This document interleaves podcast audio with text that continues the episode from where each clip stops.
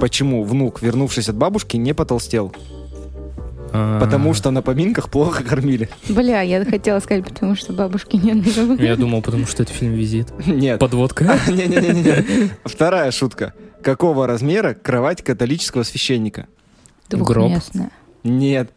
Фильмы попадать минимальной какой-то ролью, за исключением, наверное, «Девушки из воды», где Да. у него была достаточно большая э, роль, отличимая от всех остальных. Но начать бы я, наверное, с вами хотел с самого, наверное, загадочного фильма из списка, который мы в итоге так и не смогли найти в интернете. Это его первая работа, которая называется «Яростная молитва» 92 года, которую он снял на деньги, которые занял у друзей, знакомых и родственников. Этот фильм никто из нас троих так и не смог найти в интернете, ни на торрентах, ни где-то, чтобы его хоть как-то посмотреть, хотя бы в каком-то минимальном качестве, хоть с какими-то маломальски сделанными субтитрами. Ну, ВКонтакте есть, но на английском языке. У меня в детстве была кассета этого фильма. Серьезно? Да. Я даже не представляю, кто мог эту кассету выпустить и еще перевести. И кто мог? Она Зачем? не на русском языке была. А, я думал, это загадочная кассета. После Не, нее не, люди умирали, а потом Да, да. досталось нам, но мы ее выбросили нахер. Нет. И я нашла ее у бабушки. Недавно? Да, когда вот мы задавались А что вопросом, ты не где сфоткала? Не знаю. И у нее есть этот видик еще, который двойной, типа где-то для диска, где-то для кассеты VHS. И я такая, ну сейчас я посмотрю. И такая вам, типа, Я на VHS я Типа, вообще... херов вам в тачку, я вообще-то на VHS посмотрела. Ни хрена она, блин, зажеванная и оказывается еще мертвая. Я такая, это проклятый фильм. Блин, вот интересно самому Шьямалану, как это вот все, что его фильм. А, ну подождите, наверное, где-то ну, на зарубежных сервисах-то он валяется нормально. Может быть, он стал запрещен к просмотру. Очень многие фильмы раньше были в э, общем доступе, а потом они резко исчезают, и ты не понимаешь, почему ты не можешь их найти. В итоге на иноязычных площадках ты находишь старую новость о том, что был какой-то конфликт, связанный с фильмом, М. и типа он изъят из доступа. Как, например, хотят эти унесенные ветром удалить. В России? Вообще, нет, вообще не в России, мире. за рубежом, из-за того, что там э, история про расизм и все остальное. Там Вот. про расизм. Но там Я не, вообще не не- про расизм, там присутствует расизм, потому что это э, история в том времени, в котором это процветало, когда это считалось нормой. И точно так же, как у Агаты Кристи переименовали 10 негритят. Унесенный ветром, а я призраками все время думаю. А, ты про Я аниме? б- Да. Нет, нет. Это не аниме. Это фишка нашего подкаста, путать фильмы, названия, смотреть что-то другое, а потом такие, ребята, давайте обсудим. Так это мой косяк, чё вы? Вот, и, собственно, да, я не нашла. И что удивительно, я не нашла информацию, почему его больше нет в доступе. То есть есть описание картины на разных сайтах, но ссылок, э, чтобы посмотреть, я тоже нигде не нашла. Ну я да. нашел и ссылки какие-то, и описания, и все. Но, как я понял, эта работа была студенческая. Первая, так скажем, проба пера. Фильм был снят в Индии, главного героя играет сам Шьямалан. И в этом же фильме уже начинает проскакивать э, одна из главных тем Шьямалана. Это проблема, ну не проблема даже, я думаю, что вопрос религии, который пройдет у Шьямалана нитью через многие фильмы, в которых он будет э, выходить и будет как-то обсуждаться в разных э, ракурсах. И думаю, после этого мы можем как раз перейти к обсуждению э, второго фильма Шьямалана, э, который называется «Пробуждение», вышел в 98 году, хотя поначалу он кажется э, семейной комедией из 90-х, которую мы достаточно много все смотрели, но в нем затрагивается достаточно серьезная проблема. Э, Речь идет о том, что мальчик очень смышленый, маленький, у него есть старшая сестра, есть мама, папа, которые его любят, и дедушка, который очень сильно любил, но который скончался. И мальчик э, решает отыскать Бога, чтобы поговорить с ним и убедиться, что с дедушкой все в порядке, и дедушка находится в хорошем месте. При том, что сам мальчик учится э, в религиозной школе. Я думаю, для семейной комедии 90-х это достаточно серьезная и необычная тема, Ну да, еще и комедия, блин. да, и которая как раз по этой причине не смогла найти отклик у зрителей и тем самым не окупилась в кинотеатрах, не собрала определенного количества сборов, и Шьямалан с этой линии решает начинать как раз путь в другую сторону. Но я считаю это как раз хрестоматийным примером начала творческого пути, когда Шьямалан как раз только нащупывал какие-то приемы, Прощупывал, да. прощупывал почву. Мне никто не показался из актеров знакомым, кроме двух э, персон. Это была э, Джулия Стайлз, которая играла э, сестру вот этого мальчика. Она снималась там во всех фильмах про Борна, снималась в комедии «10 причин моей ненависти» с Хитом Леджером как раз в то же время. И Дана Делейни, но я думаю, что многие ее слушатели могут знать по сериалу «Отчаянные домохозяйки». А я смотрел с ней сериал «Следствие по телу». Она там играла патолога-анатома, который расследовал разные дела. И поэтому она мне э, была достаточно знакома, и она там достаточно еще в этом фильме молодая, и за ней было приятно наблюдать. Но помимо этого, в 90-е, когда был очень сильный бум э, на Twin Peaks, она снялась в очень необычном сериале, который называется «Дикие пальмы». Он вышел в 93-м году. У него он э, мини-сериал. Главную роль играет Джеймс Белуши и Ким Кэтрелл «Секса в большом городе». Если кто-то из вас его не смотрел и очень любит Твин Пикс, э, странные повороты сюжетов, э, вот этот весь сюрреализм, то советую как раз посмотреть сериал «Дикие пальмы» 93 -го года с Даной Делейми и Ким Кэтрелл. Знаете, что еще очень удивительно? Что у этого фильма ценз возрастной 6+. У которого? У «Пробуждения». «Пробуждение». А что такого? Ну, мне кажется, ну, может быть, я просто уже в современных реалиях живу. Ну, наверное, я поставила 12-13 плюс. Потому что, ну, тема такая. Ну, э, возрастной ценз же зависит не от... ну, Точнее, там же... Не, я понимаю, что там нет сцен пугающих, типа насилия, ну, да. открытой крови и всего Тайну остального. Коко, наверное. А какой рейтинг у Тайны Коко, интересно? Я думаю, 13 плюс. Разве? Я так думаю. Я не уверена. Ну, окей. Просто тайна Коко настолько яркая, и светлой в своей грусти, что она даже у детей, я не думаю, что вызовет сильные эмоции. Скорее, думаю, что на сеансах «Тайны Коко» больше как раз было эмоциональной отдачи от взрослых людей, которые понимали всю суть происходящего, чем от детей. Они просто радовались красивой картинке, вот этой безумной цветной собаки, которая сопровождала мальчика в этом мультфильме. Я поэтому думаю, что да, ценз бы не сильно повлиял. Но прежде чем мы с вами э, перейдем к обсуждению главной, наверное, картины, за которую все любят и знают Шималана «Шестое чувство», то я хотел бы сделать небольшое отступление. Я почитал, еще немножко порылся в интернете, что перед пробуждением Шьямалан написал сценарий для э, всем нами знаменитого фильма «Стюарт Литл» про мышонка. Серьезно? Да, это сценарий написал именно Малан, и в 99-м году по нему сняли прекрасный фильм, который мы все, наверное, видели не раз. Я его вообще обожаю. Я да? обожал Почему? да, Стюарт Литл. Не знаю, он такой добрый. И мне всегда нравилось, короче, когда маленький, ну, что-то маленькое в большом мире. То есть мне даже понравилось э, «Один дома четыре, может быть, или пять, где чувак с маленькой машинкой, которая на радиоуправлении всех мысил, потому что это маленькая машинка, она, типа, исполняет. Вот у меня какие-то такие сдвиги. А Рататуй тебе нравится? Да. Ну, я, я не очень любила Стюарт Литла в детстве. Мне казался фи, ну, скучным. И, возможно, я просто не очень люблю, когда очеловечивают животных. Не знаю. Короче. Слишком жесткий анализ. Я очень мелкий тогда был. Но это не одна единственная работа М. Найт Шьямалана, которая отличается на фоне того, что он выпускать будет э, позже, Помимо этого, в 98 году, как раз когда у него вышло «Пробуждение», вышел фильм «Это все она». И позже создатели фильма официально подтвердили данные, что Шьямалан был э, гострайтером для этого фильма, то есть он написал сценарий, его доработали, и на основе фильма сняли эту комедию, которая была ну, безумно популярной в то время. В ней сыграло множество актеров, которых мы знаем. Фредди Принц-младший, Пол Уокер, э, Мэтью Лиллард. Они все там снимались, и у комедии был оглушительный успех, и очень хороший сбор и отклик. И это тоже написал Шималан.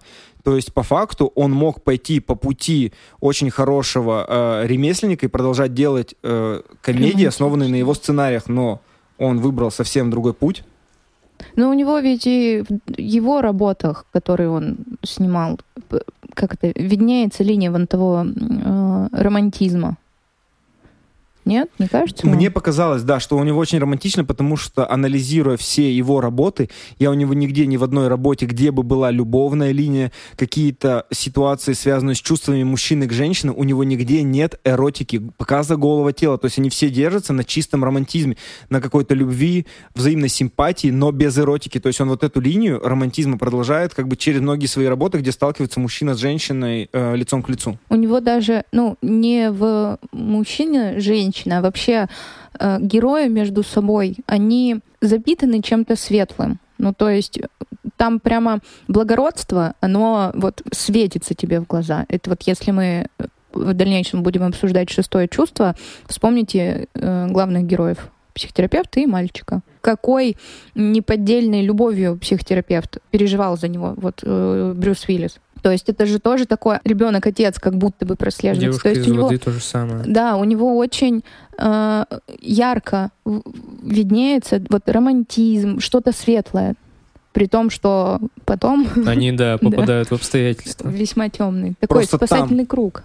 Где другой режиссер, например, из той же студии Блумхауса, мог бы э, девушку, э, актрису заставить оголиться в этой сцене, тем самым э, добавив, ну, там, так Пикантности. скажем, пикантности да, фильму, то Шьямалан от этого отказывается полностью. Опять же, мы будем возвращаться к, к этому обсуждению, я думаю, в фильме «Время», в «Девушке из воды», где Брайс Даллас Ховард очень часто находилась в душе, но Шьямалан ни разу не позволил себе показать хоть одну голую часть ее тела, которая Кроме ног. кроме ног, да, которая могла бы добавить пикантности этому фильму. То есть он всегда оставался в рамках какого-то такого романтизма. Не Думаю- пошлит. Ну, не знаю. Мне показалось, что немножечко в девушке из воды. Ну, одна рубашка, ну, Но я не заметила пошлости. Это все очень красиво, лаконично. Нет? возможно. Но, в общем, да, пройдя путь в 90-е романтических комедий, Шьямалан э, решает двинуть вообще абсолютно в другом пути и снимает всем известный фильм «Шестое чувство». Тут я хочу заранее предупредить всех наших слушателей, что в дальнейшем, в течение подкаста, э, мы будем обсуждать фильмы со спойлерами, а учитывая творчество М. Найт Шьямалана, спойлеров будет достаточно много, они будут достаточно крутые, и если вы не смотрели какой-то фильм, то я вам советую этот кусок пропустить или вернуться к нему позже, после того, как вы познакомитесь с его творчеством поближе и посмотрите «Шестое чувство», «Знаки», «Таинственный лес» и все остальные его работы, которые вы, возможно, не видели. Я еще хочу отметить, да, в, описании я при- предоставлю тайм-коды, так как все-таки мы со спойлерами тут, чтобы вам сразу можно было перескочить к определенному фильму. Ну что, ныряем в шестое чувство? Давайте. Я, Я даже не знаю, так с чего начать. люблю этот фильм. Да, это понятно. Вот с момента, когда я его первый раз посмотрела, будучи маленькой девочкой, да, потому что в 98-м мне было сколько там, 5 лет? 99 Ну, в 96. 6-7 лет мне было, когда я увидела этот фильм. А, Я его смотрела с моей мамой, с ее инициативы. Вы в кинотеатр ходили? Э, По-моему, да. По-моему, в октябрь или... Жесткая у тебя мама, конечно. У меня мама большущий кинолюбитель. Которая Поэтому- хотела сломать ребенку психику Нет, в 7 ты лет. знаешь, вот я ей на самом деле благодарна, потому что в детстве я была маленькая очень, когда мне включили «Оно». Потому что у меня была фобия клоунов.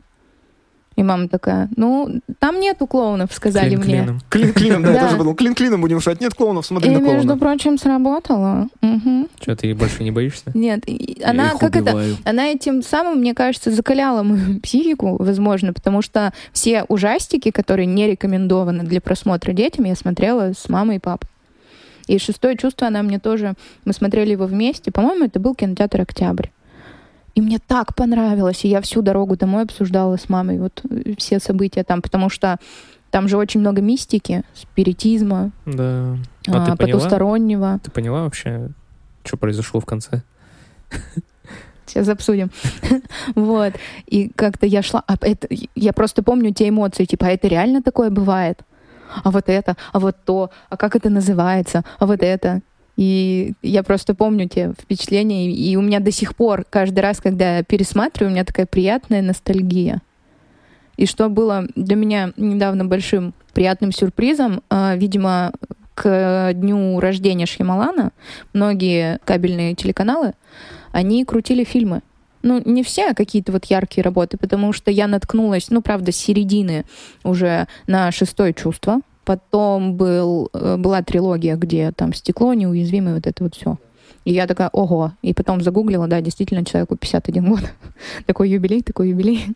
В общем, фильм классный. Нет, ты в 50, 50, наверное, скорее всего, когда ему исполнилось, смотрела. 51 ему исполнилось недавно. Так вот я о чем и говорю, что вот недавно, буквально на прошлой, позапрошлой неделе, А, когда мы его обсуждали, я такая, я, я вам даже написала, что вот его по телеку показывали. да, написала.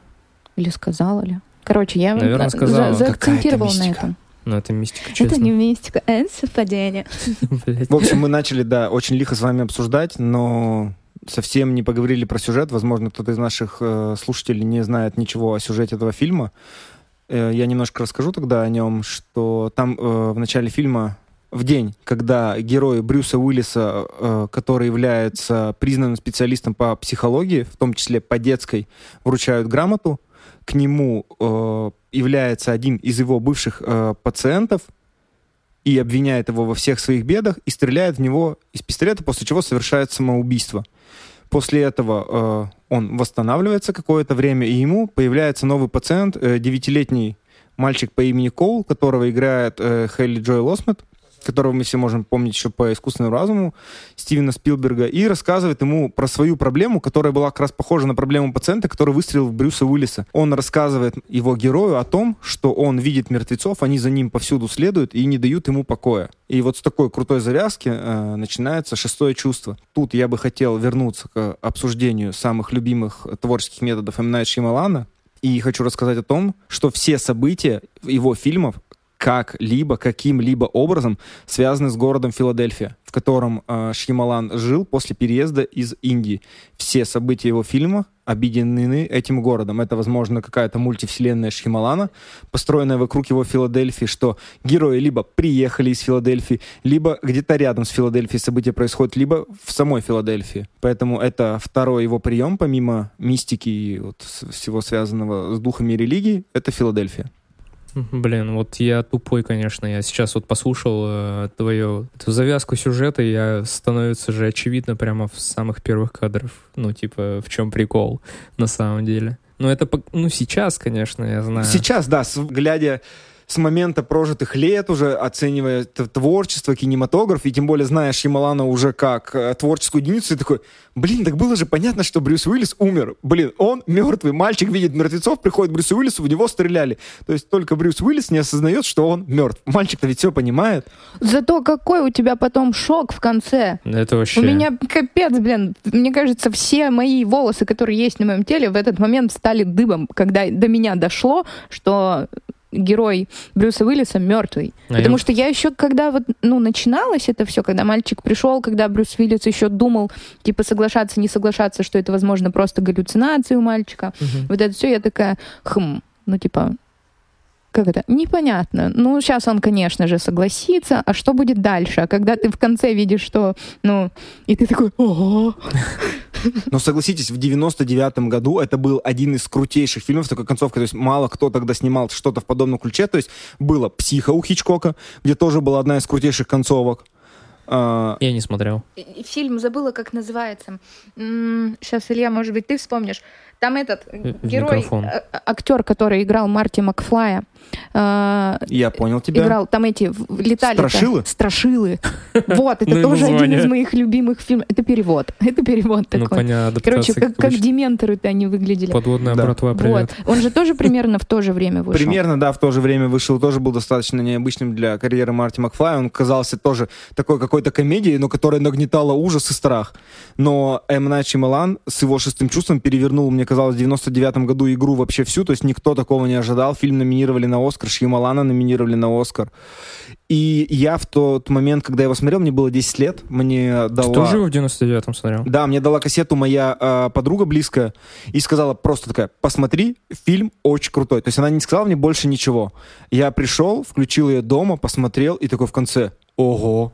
Я такой, «К- круто, круто, блин, я не видел никогда такого. В 99 году я вообще мало, то есть смотрел, то есть, то есть начинался только путь мой киномана, и для меня казалось это вообще открытием. Вторым похожим открытием для меня стало, получается, в 10 классе, когда я посмотрел «Пилу» первую, и когда концовка первой «Пилы», и ты такой тоже, Ого, блин, ну нифига себе. И когда засмотрел первую пилу, я сразу, у меня была отсылка к Шималану, что у меня такое же ощущение было только после шестого чувства. Больше меня ни один э, триллер так сильно не удивлял и не задевал. То есть я такой, блин, ну нифига вот это он завернул, так круто придумал. И я думаю, что он начинал раскручивать сюжет, наверное, от концовки уже к началу, чтобы это могло получиться. Но Мгм. это моя мысль лишь. Нет, Меня- я прочитал просто есть забавные факты на этом на кинопоиске. Он снимал этот фильм от начала, то есть у него все было последовательно. Короче, примерно такие же ощущения у меня вызвала не пила первая, а первый этот пункт назначения. Тоже крутой, да, кстати. Да, да, Первый я помню фильм. первый пункт назначения, он у меня очень долго, у меня была аэрофобия из-за пункта назначения. Я думал, я сяду в самолет, и прям как в пункте назначения, пф, и все, и нет самолета. Блин, а я шестое чувство посмотрел в тринадцатом году, когда ехал в э, Ижевск, вот, на автомобиле в институт дизайна поступать. В итоге так и не поступил. Но зато посмотрел шестое чувство. Да, зато мне 20 лет было, по-моему. Да, я тогда вообще херил. Я еще думал, как я вообще мог, просто как я мог э, не посмотреть его раньше. Ведь я знал, ну, все говорили, все говорили, что он охренительный и все остальное. Почему я его откладывал все это время? Смотрел какую-то парашу до этого, реально. Сейчас, в этот момент, мы сделаем тайм-код для всех тех, кто не смотрел э, «Шестое чувство», и хотим вам сказать, если вы не смотрели «Шестое чувство», посмотрите его сейчас. Неважно, сколько вам, 7, 11, 20 или 30 лет, и если вы его не видели, вы должны его увидеть. Это один из самых странных и необычных фильмов, которые вы можете посмотреть в своей жизни. А нам я предлагаю двигаться дальше и поговорить про следующую работу э, Шьямалана, которая называется «Неуязвимый». Она вышла в 2000 году, и тут я могу вернуться к обсуждению его творческих методов и сказать, что, наверное, одним из его любимых актеров э, станет Брюс Уиллис, который снимется у него не в одной, не в двух и даже не в трех лентах. Может, в трех? А, нет, подожди, там же еще, да. Здесь он появится э, снова. Знаете, здесь я хотел бы вам э, поднять тему в обсуждении этого фильма, и прежде чем мы начнем говорить о его сюжете, что, возможно, Шьямалан опять же был первым, кто устроил э, деконструкцию э, супергероев на экране. Абсолютно согласна. с Но он хотел. Потому что, как мы сейчас с вами знаем супергероев, супергерой... Они это... каноничные сейчас. Да, Мультивселенные вы, правильно? Нет, ну, допустим, каким был Бэтмен, то есть, э, до, то, то есть, допустим, мы говорим про неуязвимого Шьямалана и говорим про Бэтмена э, нулевых, то есть, который, в котором снимался Вэл Килмер, Джордж Клуни и все остальные, то есть, это был показательный комикс, то есть, Бэтмена убивают родители, Бэтмен становится Бэтменом, Бэтмен борется с злодеями. Бэтмен не э, борется с внутренними проблемами. У него нет психологических проблем, например, как были у Бэтмена, которого снял Нолан. То есть там Бэтмен боролся в первую очередь с собой и уже с преступниками. И в 2000 году э, как раз выходили Люди Икс, которые тоже были достаточно каноничными, каноничными, то есть собирается команда, они там вот все свои минусы ставят на чашу одной весы, но вся их сила на чаше другой, они со всеми этими минусами борются, тем самым побеждая врагов, становясь защитниками вс- мира, вселенной и э, Ну, не знаю. И героями. Смотри еще как. А, вот каноничные супергерои, которые сейчас на пике популярности, ты как художник не можешь с ними что-то сделать. Как Ты- это ты- делают же. Нет, ты не можешь, потому что ты отходишь от канона, и люди, которые фанаты именно каноничных супергероев, они тебя с говном съедят. А здесь именно такое, что это, по сути, обычный фильм про обычного парня, у которого это не полеты в космос, это тебе не Танос щелкнул, это без лишней мистики. Это просто то, что есть в человеке. Ну То есть да, оч- очеловеченный супергерой. Такое потому что он бу- просто, ну вот почему-то, он же сам на протяжении фильма не, не понимал, почему он остался жив, почему его ничего не берет. у него не было ни мутаций тела, у него не было ни генетических изменений, у него не стояло э, реактора в груди. То есть он просто им стал по какой-то причине, по которой он сам не знает, но он им стал. ну это И- как и- сверхлюди. У нас есть как Да. бы в мире всякие разные. Ну, то есть это как какое-то такое, какая-то особенность. И здесь Шьямалан в дальнейшем уже, к- когда мы приступим к тому, что, оказывается, было трилогией, стало трилогией, он может как художник в абсолютно разные э, ситуации помещать своего героя. Потому что нет канона. Потому что это не супер мистичный, не супер э, сюрреалистичный герой. Это просто человек, который сам не понимает, почему, что, как он просто живет. И ты веришь, ты начинаешь верить, вот когда я смотрела «Неуязвимого», что такие супергерои, условно, да, в мире существуют, потому что есть суперсильные люди, есть супербыстрые люди. Э, Пол книги рекордов Гиннесса состоит из людей, которые Да. очень сильно чем-то отличаются от Тягают тебя. пароходы. Ну, то есть, да, да. Это такой очеловеченный, живой, как будто бы настоящий супергерой. Ну, кстати, в сплите мне в один момент, особенно в конце, показалось, что уже вот-вот и перегнул палку, когда Джеймс Маковой видно по тени, как он превратился и стал больше. И я такой думаю, ну нет, это уже какой-то Халк. А уже... ты знаешь, что такая аномалия, она доказана. Так вот. И... Она доказана. Да, и да. она имеет место существования в жизни, что действительно у людей с расщеплением личности Меняется и тело. меняется и химия тела, потому что есть действительно люди, чьи, ну, кто находился под наблюдением, на ком там условно ставились эксперименты, за кем наблюдали. А, когда одна личность абсолютно здоровая, атлетичная и может просто то, что обычный неподготовленный человек не может, а другая слабая, хилая, и у нее реально сахарный диабет. То есть мозг в этом плане еще исследует. И вот это просто взрывает мне вообще все в моей Тоже жизни, потому мозг. что это вау!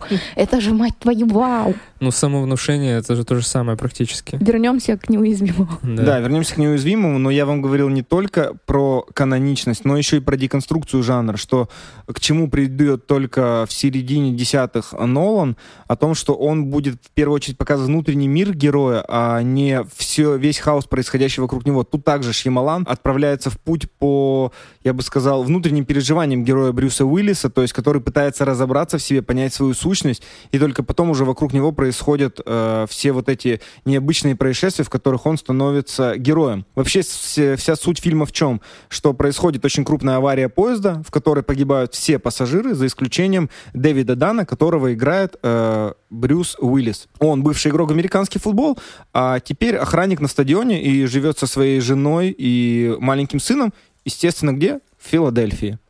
В Филадельфии э, его встречает очень необычный герой Элайджи Прайса, которого играет э, Сэмюэл Л. Джексон, и который страдает несовершенным остеогенезом, то есть у него при любом соприкосновении кости могут сломаться. Он сам себя называет мистер стекло, и после этой необычной аварии, о которой он узнает, он предлагает герою Брюса Уиллиса встретиться, чтобы обсудить его необычную э, степень э, выживания и то, что после этой аварии у него на, теле не осталось даже ни одного пореза. То есть это основной синапсис э, данной картины. Блин, круто, круто, очень круто. В нулевые мне показалось это максимально необычно. То есть в нулевые он меня не зацепил, потому что мне показалось, я ждал каких-то новых Людей Икс, нового Бэтмена, а, фильм, в котором Брюс Уиллис очень хмурый, под дождем, что-то ходит там вокруг стадиона, очень много разговаривает, и происходит очень мало экшена, а очень много разговоров. Они с героем э, Сэма Джексона постоянно о чем-то спорят, что он называет его героем. Брюс Уиллис говорит, нет, я не герой, так просто произошло, это случайность. Герой Сэма Джексона начинает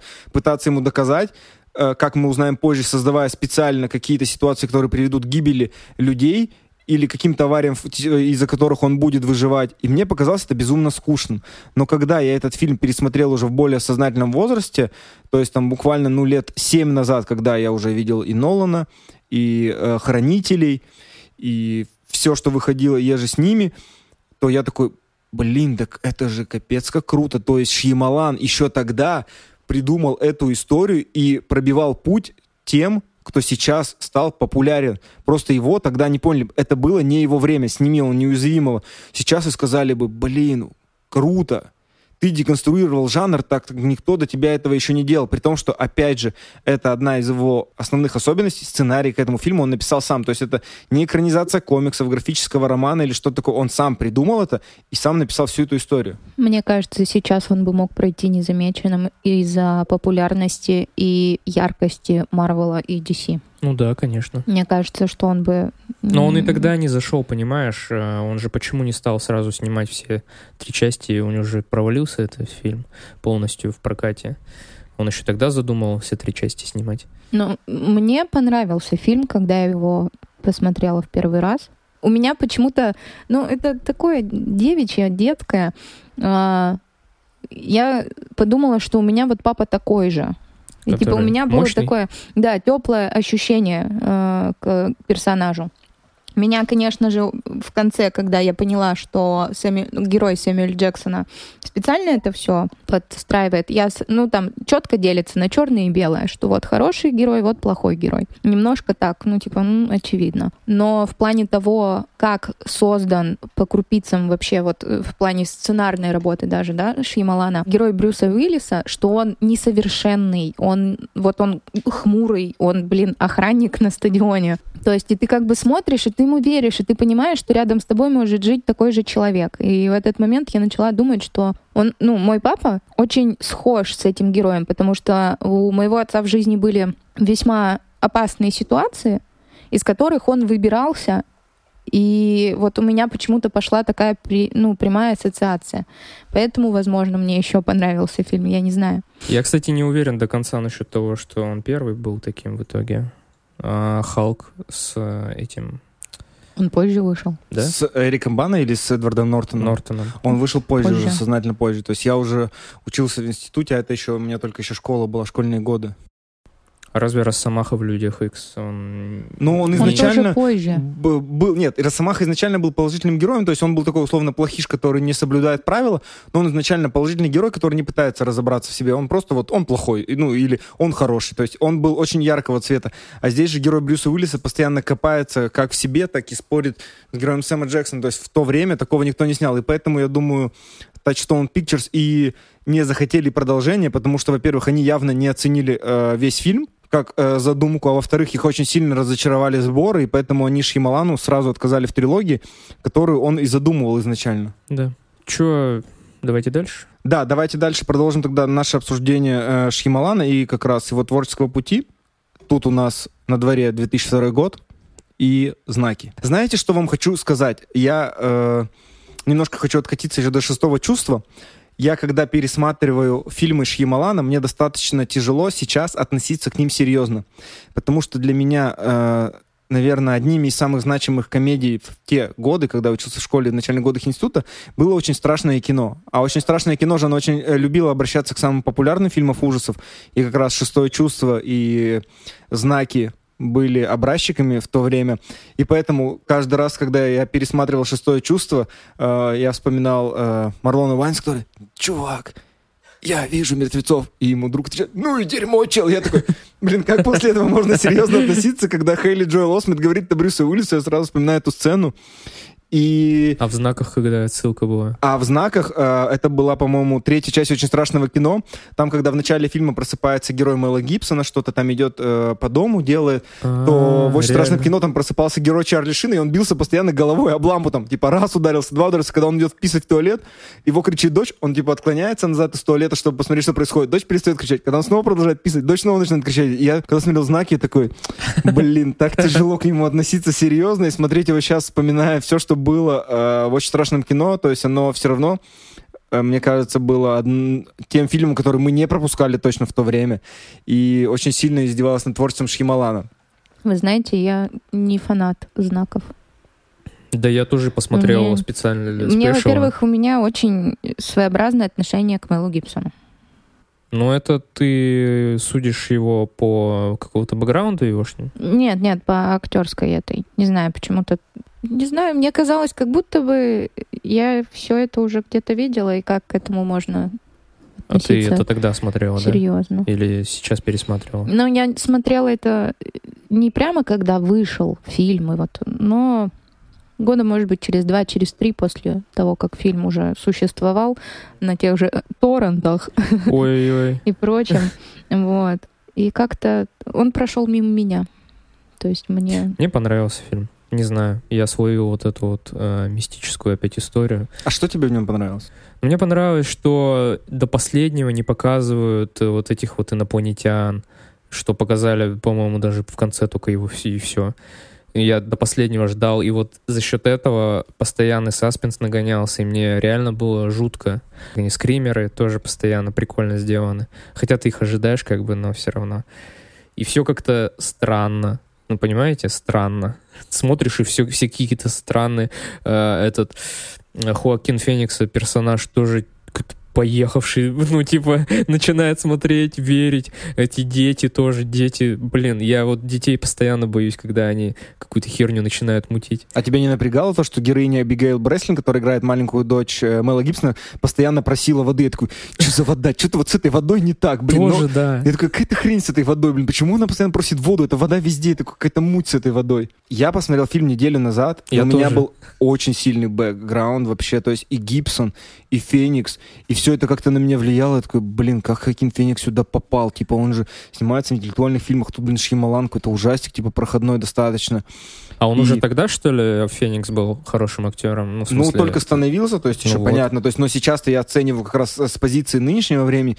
И Мел Гибсон у меня почему-то был весь этот бэкграунд, как он там на съемках кого-то спорит, как он там какую-то жену бьет. А тут он сидит в конце фильма, ревет и такой, ну, Мел, нет, ну, нет, ну, не верю я твоим слезам, они какие-то очень тут э, нереалистичные мне показались. Не знаю, мне кажется, единственный фильм, в котором я верю Мелу Гибсону как актеру, это «Чего хотят женщины». Я Всё. почему-то тоже про него подумал. Все остальные фильмы с ним меня бесят, Ну, то потому есть- что меня бесит он. Я не могу отключиться. И не из-за его бэкграунда, что у него там был громкий развод с Григорьевой и прочий, прочий алкоголизм и вообще его образ жизни, а просто как вот, ну, я ему не верю. Ну, то вот он для меня как Безруков.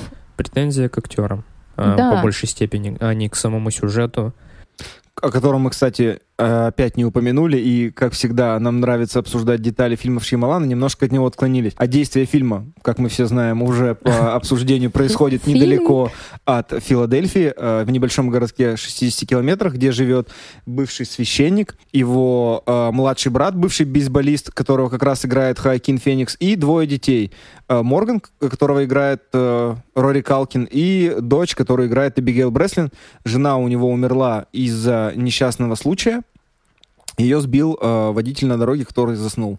Как Рори раз этого самого водителя играет М. Найт Шьямалан. опять появляется. Да, мы немножко не упомянули его в других работах, но и в шестом чувстве, и в неуязвимом он появляется тоже в небольших э, ролях. В э, шестом чувстве он играет врача, а в неуязвимом он играет драгдилера на стадионе. А Рори Калкин это получается брат, да? Макалея Калкина, как и Киран Калкин, про которого мы уже тоже говорили не раз и немножко спорили, кто где кого играет. Капец, они вообще все похожи. Я посмотрел этот фильм, как я уже сказал, неделю назад, и он мне очень сильно наполни- напомнил «Войну миров» Стивена Спилберга с Томом Крузом. Да как оно могло тебе? Там у него не также понимаю. сын, маленькая дочь, которую играл Дакота Феннинг, Том Круз, тоже нападают инопланетяне, тоже весь мир в хаосе. Ну, и не- опять же, «Войну миров» тоже обшутили а, после этого в очень страшном кино. Но ни та, ни другая лента мне не запала в душу. Она настолько у меня вызвала шквал негативных эмоций. Эти инопланетяне. Мне казалось, это настолько не классным, сделанным без изящества, что для меня настоящее нападение инопланетян — это «Чужой» и «Рипли». Вот это нападение инопланетян. А тут одни инопланетяне в «Войне миров» у Спилберга умирали из-за воздуха, потому что не смогли справиться с нашей атмосферой, а у, у, у Шьямалана они умирают от воды. Ну, серьезно, ну, что, вы... Ну, это же вообще ну, так глупо. У него так просто. инопланетяне умирают от воды, а неуязвимый боится чего? Воды. И у него везде вода. Что? Он Шьямалан, он откуда? Он из Индии, в Индии. Что? Проблемы с чистой водой. Все, я считаю, дело закрыто. Жесть. Совпадение? Не думаю. Вот Я связи. просто инспектор кот. Знаете, этот мем, где чувак стоит перед картой, и вот такой вот, и у него там все связи проставлены. Вот, Саша только что стала мемом. Да. Прости, ну да, да, перебила. это на самом деле классная как бы идея, которую вот сейчас Саша про- протянула от неуязвимого к знакам, что действительно герой Брюса Уиллиса, у него слабым местом была вода, а здесь инопланетяне умирают от воды. Девушка из воды, опять же. Следующий, опять же, фильм Шьямалана, который тоже непосредственно связан с водой, даже уже в самом названии. Я Но говорю про знаки хотелось бы, наверное, еще немножко закончить, Да, то хочется как бы это закончить. ни было, опять же, сценарная работа Шьямалана мне э, на фоне его двух предыдущих работ, она как раз казалась э, максимально посредственной и очень э, Бледный. бледной, да, и повторяющейся. То есть у Спилберга, я думаю, все-таки из-за бюджета, наверное, это выглядело в разы красивее. Да. Но он, ту- он... Вы, кстати, заметили, что он очень любит... Ну, я вот, кстати, сейчас подумал, что нет, но какие-то камерные у него постоянно произведения. Что вот в «Таинственном лесу» это, ну, по сути, вот это вот... Община. община, да, в «Девушке из воды» отель, потом «Время» — это пляж, ну, какие-то камерные, вот здесь дом один с кукурузным полем. Я могу в- Может, вот это бюджет? в конце, когда буду отвечать на вопрос Ильи про Шьямалана, э, объяснить, как я к этому отношусь, вот к этому его камерности и всего остального. А еще, как я бы хотел сказать, э, про приемы Шьямалана, которые мы с вами продолжаем э, собирать, э, обсуждая его творчество, что, наверное, одним из его приемов является то, что он очень не любит спецэффекты. То есть все, что у него появляется в его фильмах, связанное с мистикой, он старается максимально сделать, без применения э, CGI и спецэффектов, потому что все круги э, в фильме «Знаки», они были сделаны реально на полях. Серьезно? То есть это не было нарисовано на компьютере, он заставил сделать настоящие круги на полях. Демон, блин. Ну почему фермеры хорошо за это получили денег? Ну ладно. И мне кажется, это тоже достаточно необычным, потому что на этом, мне кажется, можно было бы сэкономить, допустим, какое-то время или средства, а он выбирает путь того, что все будет максимально натурально, все будет максимально э, вживую, и это все пусть делают люди. Ну, это, я думаю, что как-то ставит, так скажем, плюсик э, в его небольшую анкету, где минусы и плюсы Шьямалана мы можем собирать как автора. В этом плане мне, допустим, очень интересно рассматривать грим, в Грим? его фильмах, да. А, чей? Да, актеров, ран, э, тех же инопланетян и всего остального. То есть, ну, мне очень интересно, как художнику на это смотреть. Ну, кстати, да, ты же специалист тоже. Кстати, мы с вами начали говорить про сюжет и немножко, обсуждая актеров, спрыгнули с сюжета, рассказав про то, что э, герой Мэла Гибсона с младшим братом и двумя детьми живет э, в небольшом доме недалеко от Филадельфии, и все события основные фильма начинают развиваться после того, как э, в одно утро, проснувшись в своем доме, он обнаруживает необычные круги на своих полях, которые неизвестно кем выполнены, что является как раз э, двигателем для начала сюжетной линии всего фильма, которая потом уже перейдет на общие э, мировые э, тенденции, которые будут в нем развиваться. Кстати, может быть, еще тогда это было актуально, не знаете, 2002 год. Вот я э, тоже об этом НЛО. подумал. Было. И я даже э, читала статейки, когда, ну, готовилась к подкасту, о том, что в то время в Америке очень остро гуляла конспирологическая теория по поводу... э, Кругов? по поводу кругов, знаков вообще, э, в плане того, что зона 51, инопланетяне, вот это вот все, тогда это прямо, если честно, так я не поняла, почему, но было весьма популярно среди конспирологов. Ну, на хайпе, видимо, Вот, получается, Шьямалан а, залететь. При том, что туда э, были приписаны, я забыла, как называется это правильно, э, в Мексике они есть на скалах рисунки, оставленные человеком, большущие э, такие. Йети? Нет, господи, какой позор, забывать Бигфут? слова. Нет, вообще не относится к ним. Короче, то, что делали древние люди. А, Забыла, как это называется. австралопитеки? Нет. Да не сами древние люди, а их этот э, просто... Иероглифы? А, нас- наскальная живопись? Да, но вот есть не наскальные, есть масштабные, то есть какие-то... Триптих? Ладно. Ты не помогаешь Я мне думаю, мы сейчас. не угадаем, если Да. ты не вспомнишь, поэтому да, будет немного проще продолжить. В общем, вот эти знаки, которые масштабные, огромные, что ты не видишь их сразу с первым, то есть тебе нужно смотреть с высоты на них, то есть то, что ну, Со об- спутника. обнаружилось, да, и со спутников, и с вертолетов, и прочее. Тогда это все было очень остро.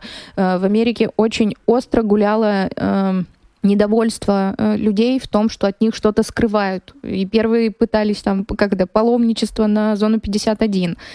А все режиссеры того, в то время, они как будто бы разжигали этот э, Ну, они, конечно, а как? Такой пласт э, вообще можно.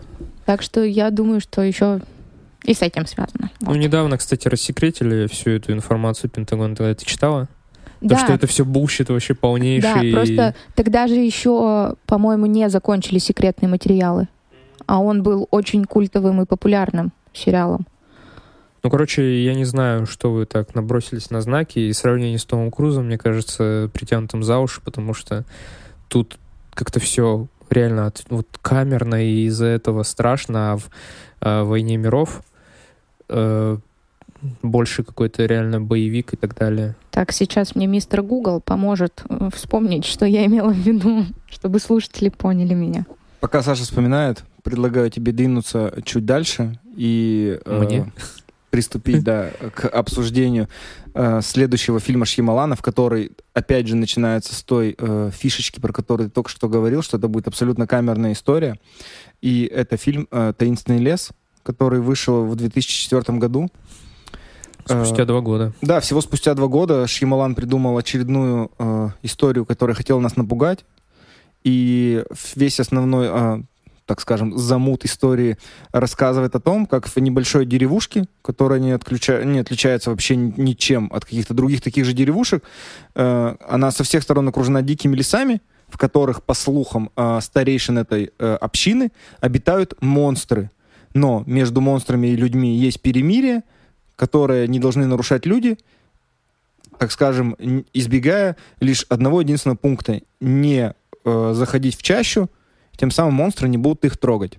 Главные роли в этой картине э, исполнили Брайс Даллас Ховард, которая появится у Шималана в будущих его работах, Хакин Феникс, который у него сыграл до этого э, в «Знаках». Да, тоже любимый актер. Эдриан Броуди, Сигурни Уивер и Брэндон Глисон. То есть они все были э, на главных ролях, исполнили всех э, героев этой общины. Но знаете, что хочу сказать? Я, наверное, после просмотра этого фильма вышел очень сильно разочарованным из кинотеатра. Я помню... Ты в кинотеатр ходил? Да, как, я как точно помню, вообще... что я ходил э, в школе на него в кинотеатр, потому что я был под большим впечатлением после шестого чувства. И когда я увидел на постере э, имя М. Найт Шьямалан, а он избегал на своих постерах имен знаменитых актеров, тем самым, чтобы привлекать э, людей э, в залы только за счет э, себя. То есть так было со знаками. Например, на постере знаков отсутствовало имя Мела Гибсона и Шималан использовал только свой собственный, так же, как и здесь. Это было одно из сильнейших разочарований в моей жизни. Это концовка, она была настолько сильно разочаровывающей, выбивающей меня, что здесь хочется сказать о том, что Шималан, он делает настолько крутые замуты сюжетные. Замуты, да. Да, замуты настолько крутые, что концовка порой не стоит вообще всех ожиданий. Ты уже в голове себе столько напридумывал, что там могло произойти. В твоей голове сюжеты имеют 100 ответвлений, каждый крутой, а Шьямалан тебе почему-то выдает самый простецкий. И ты сидишь, как дурак, которому показали самый дешевый фокус, в который ты еще и поверил, и ты сидишь такой, бля, как так? Просто обосрался. Вернемся к знакам. Я нашла, Давай. что я имела в виду. Я говорила про геоглифы. Ну. А конкретно я про, не знаю такого слова. про геоглифы Наска. Их, знаешь, их, их внесли... это перуанские слышал. знаки, которые были обнаружены с высоты. Их в 94 году внесли в наследие ЮНЕСКо. И, короче, э, стало очень много документальных фильмов на эту тему. Ну, то есть экспедиции стали туда ползать, чтобы это все посмотреть, пофоткать и быть первыми. И в дальнейшем вот начали распространяться вот эти вот слухи, и остро поднималась тема в американском обществе по поводу конспирологии, инопланетян и всего остального. Вот что я имела в виду. У меня все. Итак, это было маленькое путешествие в сторону информации о перуанских знаках от Саши. Геоглифов. А, геоглифов, да. Слово дня геоглифы. А мы продолжим обсуждение таинственного леса как вам? Скажите мне, если меня разочаровала концовка кого-то из вас, она хотя бы порадовала, удивила, я не знаю. Напомни, пожалуйста, концовку. А там героиня Брайс Даллас Ховард конце в город э, приходит. выходит из чащи и оказывается в современной да. Филадельфии. Ну, естественно, Филадельфии, где же еще? И оказывается, что эта община, она создана очень богатым человеком, который э, пытается избавить людей внутри нее, то есть своих там детей, детей, друзей, от э, несовершенства мира и его в том числе преступности. То есть, живя э, вот в этой общине, они являются сами для этой общины монстрами, то есть старейшины надевают костюмы монстров, которые пугают да, вот да, эту да. общину.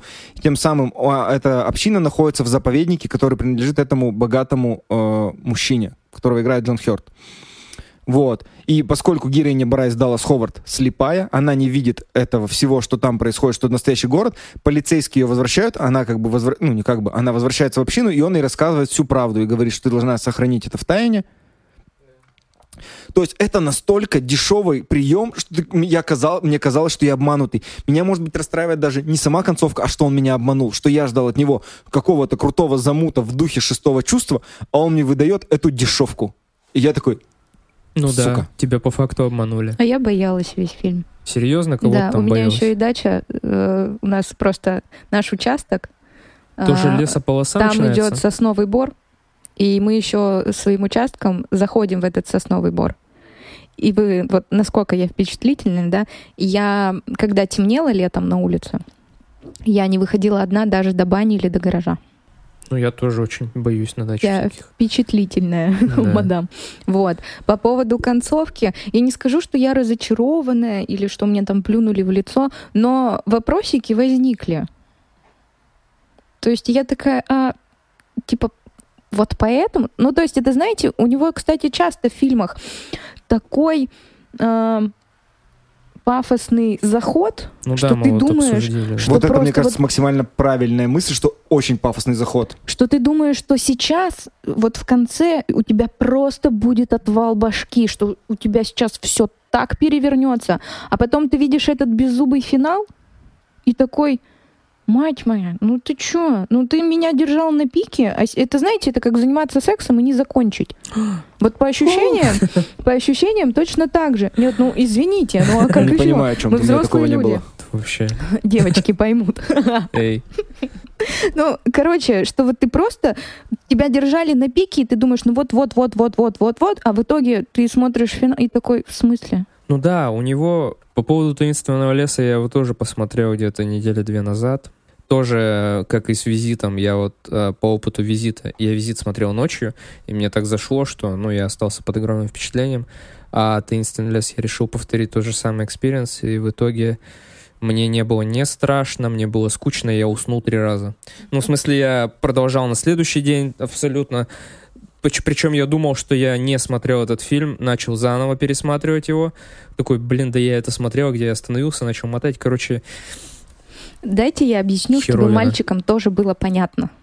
Это вот весь вечер она с Неугомонная тобой, ты. она с тобой кокетничает, и ты думаешь, ну вот-вот, и ты находишься в настроении, что вот у тебя сегодня будет приятный финал, а она говорит, все, давай пока, целую тебя в щечку и уходит. Вот так вот поступает Шьямалан в своих фильмах со зрителем. Ну не всегда. Майк даун. Короче, мне фильм, я бы сказал, что не понравился. И меня очень, как это сказать, порадовал актерский состав. Я просто со всеми этими актерами познакомился сильно позже. То есть и с Фениксом, и с Броуди, и так далее. Я смотрел, ну, как будто на то, как они еще, как эти олененки Бэмби, э, начинают свой путь, и видно, как они, ну, их становление, грубо говоря. И круто, что, круто, что, ну, Шьямалан э, замечал, как бы, таких крутых актеров на их заре, вот, их становление, по сути. Я, наверное, хочу еще добавить про актерский состав то, что э, это одна из первых э, крупных ролей Брайс Даллас Ховард, ей на тот момент было 23 года. И я вот сейчас, э, вернувшись к просмотру этого фильма, только вот сейчас понял, что Брайс Даллас Ховард напоминает мне молодую Сиршу Ронан. У них вот одинаковый какой-то такой взгляд, их вот эти вот веснушки, их э, светлые глаза. И я понял, что раньше, когда я учился в школе, мне нравилась Брайс Даллас Ховард в «Девушке из воды», в «Таинственном э, лесу». А си- потом, когда я уже учился в институте и увидел там впервые э, Сиршу Ронан, там в «Милых костях», в «Ханне» позже, позже и там в остальных ее фильмах, где она уже начала взрослее, я понял, что мне нра- нравился именно вот такой типаж э, женщины. И я сейчас только вот это у меня все сошлось в голове, вот при обсуждении я сейчас это все вспомнил. Ты И только срослось. что сопоставил это в моей голове, и я капец как с тобой согласна. Если бы ты не сказал, я бы даже не задумалась. Я только сейчас к этому пришел, у меня вот в голове, блин, головоломка сложилась. Итак, я вам предлагаю продолжить и вернуться к обсуждению э, творческого пути М. Найт Шьямалана и поговорить о фильме 2006 года «Девушка из воды». Э, в этой работе у него снова появилась э, Брайс Даллас Ховард, которая исполнила э, роль девушки, вынесенной в заголовок фильма. А сам фильм нам рассказывает историю э, см- смотрителя небольшого дома, э, Кливленда Хипа, которого играет Пол Джамати, который э, случайным образом знакомится э, с этой, с той самой девушкой из воды, которой он должен помочь найти какого-то писателя, книга которого поможет в будущем человечеству. Но самой этой девушке угрожают э, монстры, которые могут ее убить. Как вы считаете, этот фильм э, Достоин? начи- начинает э, тот самый путь э, падения э, Шьямалана? Или Да. его еще можно считать каким-то поворотным? Лес — это падение. Таинственный лес падение, мне казалось, таинственный лес еще... Еще. Таинственный лес — это была последняя обманка, которую зрители приняли. А вот после «Девушки из воды» они уже от всего этого начали плеваться. Девушки из воды не было никакой обманки. Ну да, да, вообще. да. То есть вот таинственный лес приняли с этой обманкой. Потом Шималан понял, что людям она очень сильно не понравилась. То есть он принял весь всю эту негативную реакцию. Мне кажется, возможно, из этой негативной реакции от него отказался э, Уолт Дисней. То есть он больше снимал не на их студии, они не были той самой студии, которая его поддерживает. И решил придумать как раз девушку из воды. Она мне даже вот по ходу сюжета напоминала какую-то легенду, которая, получается, оживает в данный момент. Но она была настолько скучной и неинтересной, что мне было очень тяжело держать долго внимание на ней. То есть мне прям приходилось заставлять себя за ней смотреть.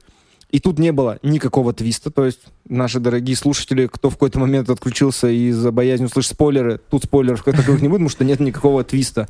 Да, сюжет, по сути, тоже. Для меня этот фильм выглядел как выпускная или какая-нибудь работа студента школы кинематог... Ну вот кинематографии. Это первая его работа должна была быть. Потому что главный герой писатель, а имя главной героини Стори. Главный герой не писатель. Ну, ей нужно найти. Ну, Он- ей нужно да. найти, который по факту потом как бы, э, оказывается главным героем, и которого здесь еще, ко всему прочему, играет сам Шьямалан, вот этого писателя, который Блин. должен на- написать книгу, которая изменит мир. Мне кажется, ну, чересчур пафосно. Чувак, Имя. ты как бы ос- приостановись. Имя девушки, которая ищет писателя, Стори. Да мы поняли. По-русски ее имя История. Ну Это и капец. хронометраж э, лица Шьямалана, супер актера, вообще э, слишком, по-моему, превышен был в этом фильме. Мне очень не понравилось. Да, отвратительное кино. Э, Если бы э, еще посидеть, подумать, поштурмовать э, с сценаристами, вполне неплохо идея сама по себе, вполне себе можно было бы сделать что-то интересное, что-то красивое. Но такое ощущение, что это вот поспешил, поторопился, я не знаю. Ну, я просто, видимо, пытаюсь его оправдать. Я бы не стал его оправдывать, потому что, судя по информации, которая есть в сети, весь фильм основан на сказке, которую он написал для своих детей. Но я Как не думаю, Толкин. я не думаю, что как, э, каждый из нас, написав сказку для своих детей, там, будущих условно, такой, а давайте-ка я сниму по ней фильм. Я ведь такую классную историю придумал. Не каждая история, которую ты придумываешь, должна э, появиться на экране перед большими зрителями. Но она сырая. Ну давайте подумаем, вот Кто девушка из воды? Я знала, что кто-нибудь из вас сегодня у меня тут каламбурочная. это вообще нормально. Нет, просто э, сам сценарий, сама сказка, она, я говорю, неплохо, неплохо задумана, но исполнение, не знаю, плохо, очень плохо. И даже актеры не спасают. Ну да, нет, подожди, нет. Ну что, что? Ну, я жду твое мнение. Может быть, опять же, он хотел на каком-то хайпе заскочить э, в вагон вот этих сказок, потому что, мне кажется, 2006 год как раз был тем моментом, когда на экраны очень активно выходили сказки, выходил Гарри Поттер, выходил «Властелин колец», по-моему, как раз тогда же на экранах появилась «Хроники Нарнии», и, возможно, он со своей историей хотел, опять же, оказаться на этой Протест. волне, да, как со знаками, и придумал девушку из воды. Ну, но- в таком случае он выглядит как девочка, которая очень хочет быть не такой, как все, но она такая же, как все, но так сильно старается, что выглядит очень плохо и смешно. Можно пройтись по персонажам, а, кто, может быть, запомнился вам больше всего в этом фильме. Но больше всего запомнился, конечно, М. Найт Шьямалан, который примерил на себя плечи, э, на свои плечи роль мессии, и мне показалось, ну, это чересчур. Чувак, ты, конечно, снял шестое чувство, но давай-ка совесть-то тоже иметь. И Ну, блин, же, это его сказка, это дети, наверное, очень хотели посмотреть на своего батю в роли мессии. Ну, может быть, там какой-то такой подтекст, понимаешь? И как творческий человек, если бы у меня были дети, я бы хотел, наверное, главную роль сыграть в э, фильме, ну, в смысле, в сказке, которую вот для, для своих детей придумал. Мне ну вот опять же, это он хочет повторить путь Хичкока и попасть в каждый свой фильм? Или он действительно о себе настолько крутого мнения, что вот он в «Девушке из воды» решил, а сыграю-ка я уже полноценную роль? Ведь смотрите, Джоанна Роулинг не играла в «Гарри Поттере». Хотя могла себе позволить, я думаю, на фильме седьмом хотя бы мимолетное появление. Но, то есть, она же понимала, что у нее есть отличная сказка, отличный сценарий, отличные актеры. Зачем ей лезть в это, то, что она не, не делает по своей работе? Он же тоже сценарист и э, директор. Зачем ему туда лезть? То есть, не каждый сценарист и директор хороший актер, а не каждый актер хороший сценарист и директор. А может быть, просто никто не согласился?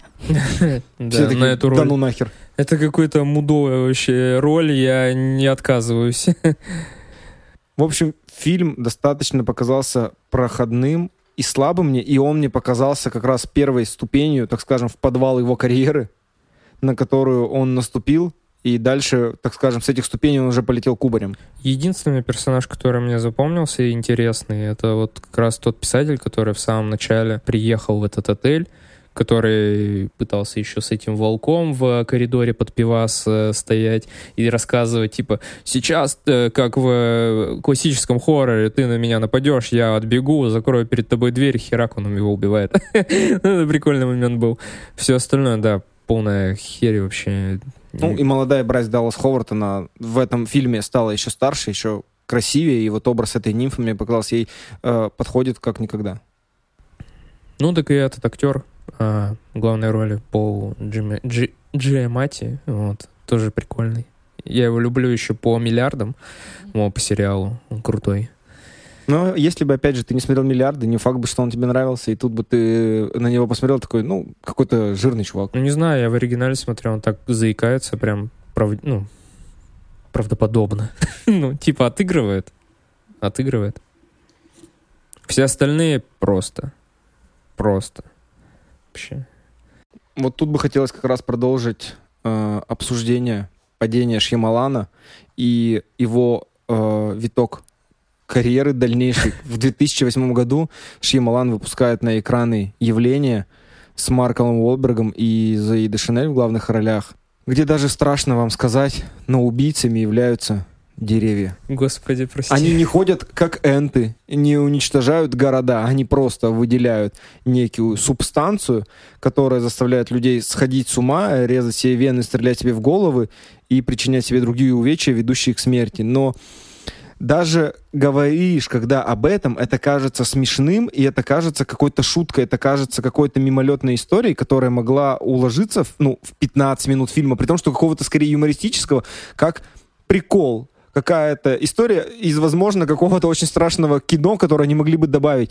Но когда человек тебе на серьезных просто щах выдает историю семьи, которая пытается спастись от эпидемии, сбежать от угрозы, которая грозит э, всему человечеству, и эта угроза приходит от деревьев, и ты смотришь и не можешь в это поверить. Мне трейлер понравился. Я сначала трейлер посмотрел впервые в жизни, мне кажется, перед тем, как посмотреть кино.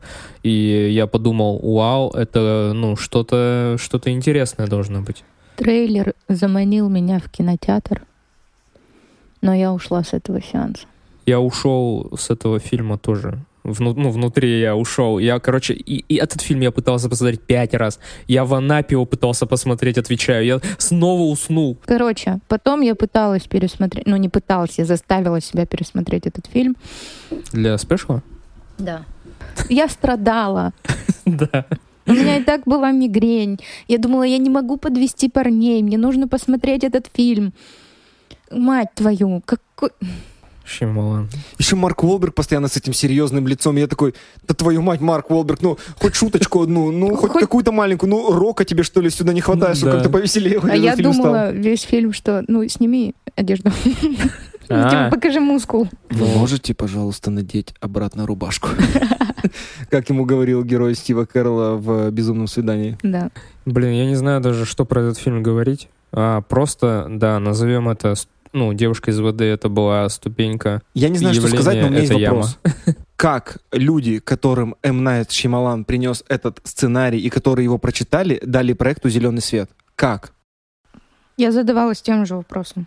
Как люди, которые вообще снимались, снимали, согласились на это. Но типа, нет, я могу понять, как люди, которые снимались и снимали, в это вписались, им за это заплатили. Это была как бы условно работа, неважно э, работа какого это качества, но им по факту всем за это заплатили. И Уолбергу, и Дешанель, и Шималану, всем за это заплатили. Но люди, которые вкладывали туда свои деньги, продюсерские компании большие, как они-то на это согласились? То есть они отдали свои деньги за то, чтобы их убили деревья, блин. Чтобы вы понимали, он заработал 4 номинации на «Золотую малину» в 2009 году за худший фильм, худшую мужскую роль, худший режиссер и худший сценарий. Я бы Марку Уолбергу за каждую его роль давал номинацию на «Золотую малину». Я думаю, что он часто номинирован. Да, он там вообще часто гости его приглашают, он там приезжает, кайфует. Хочется сказать, что единственный э, наверное, актрисой, которая к этому отнеслась со всем пониманием, является Сандра Баллок. В тот год, когда она получила Оскар, она получила «Золотую малину», и она пришла на «Золотую малину». Э, Ни один актер до этого голливудский большой, которого номинировали, никогда не приходила. Сандра Баллок пришла, получила «Золотую малину», а на следующий день получила Оскар за невидимую сторону. Подожди, а Джонни Депп разве не приходил? в М, «Золотую По-моему, малину»? нет. Но я помню этот только случай. Кстати, говоря про «Золотую малину», э, «Девушка из воды» тоже была номинирована на «Золотую малину» за все вообще подряд. Там и за фильм, и за режиссера, и за актерские роли. И «Девушка из воды», кстати, не позволила Шималану снять Гарри Поттера. Его хотели пригласить на э, режиссерское кресло э, Гарри Поттер и принц Полукровка, но после провала просто девушки из воды ему отказали, и ему пришлось снять явление. Слава богу. Вообще. Слава богу.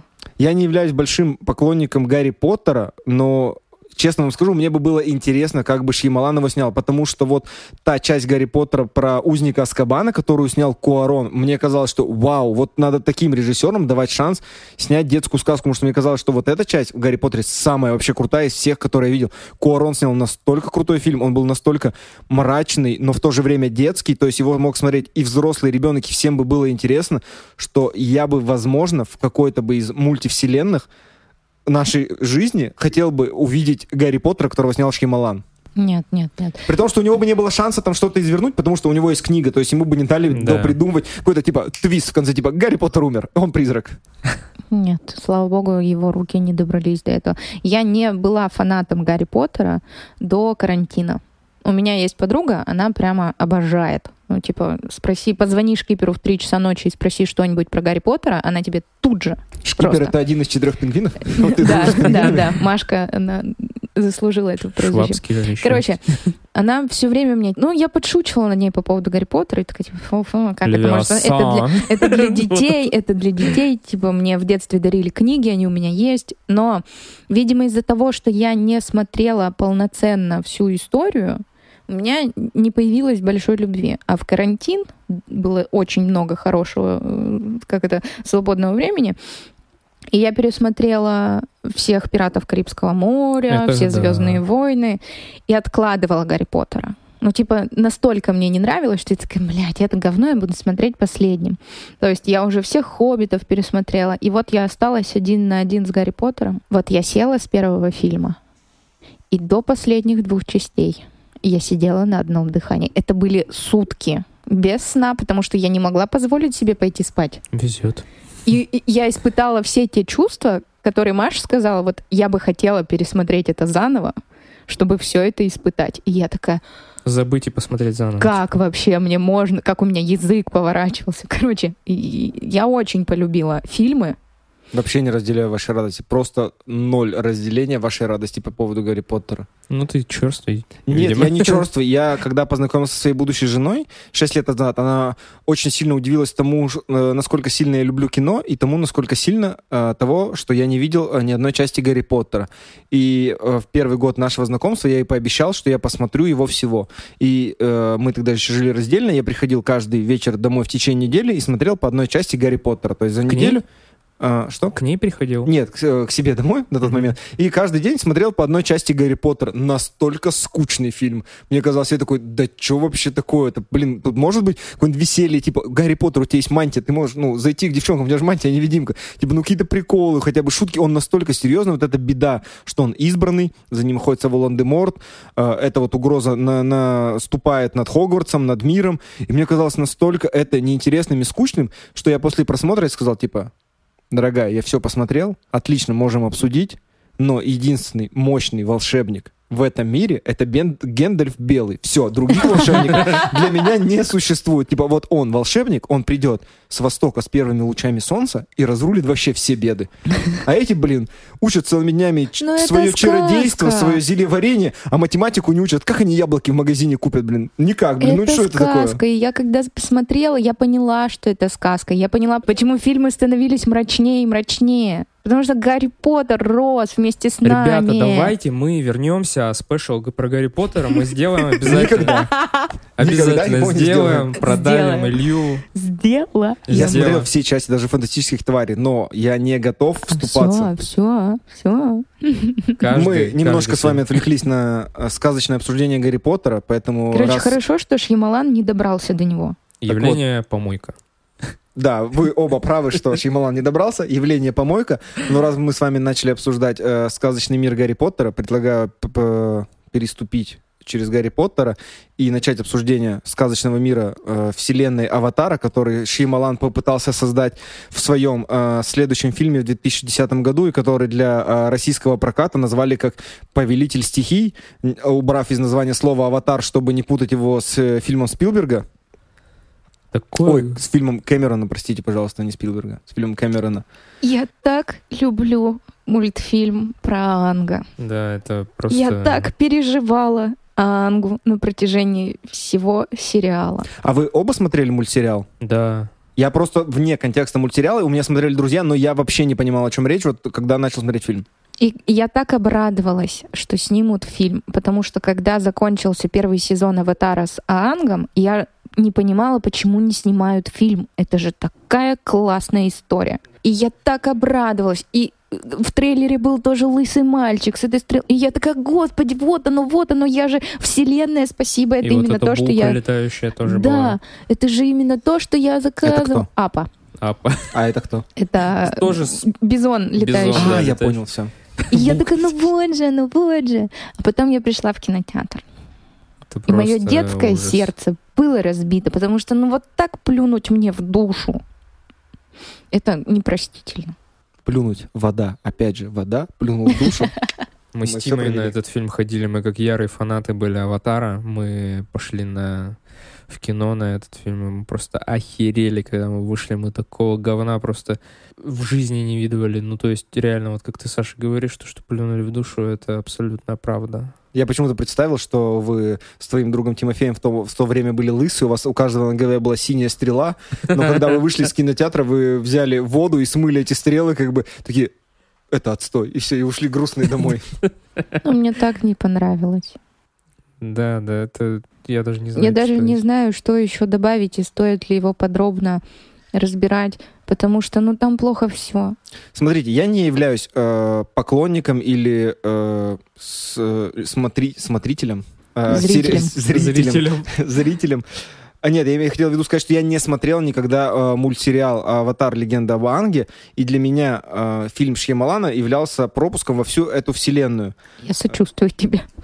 И когда я смотрел, мне казалось, э, во-первых, что события довольно быстро развиваются, то есть все равно э, хронометраж фильма не такой большой, и события очень быстро развиваются в этом фильме. Да. И да, они показались очень скомканными. Мне показался также достаточно как-то дешево сделанный CGI, хотя мы знаем, что э, Шьямалан вообще не любит CGI и старается от него избегать. Я часто видел спецэффекты, которые мне прямо резали глаз.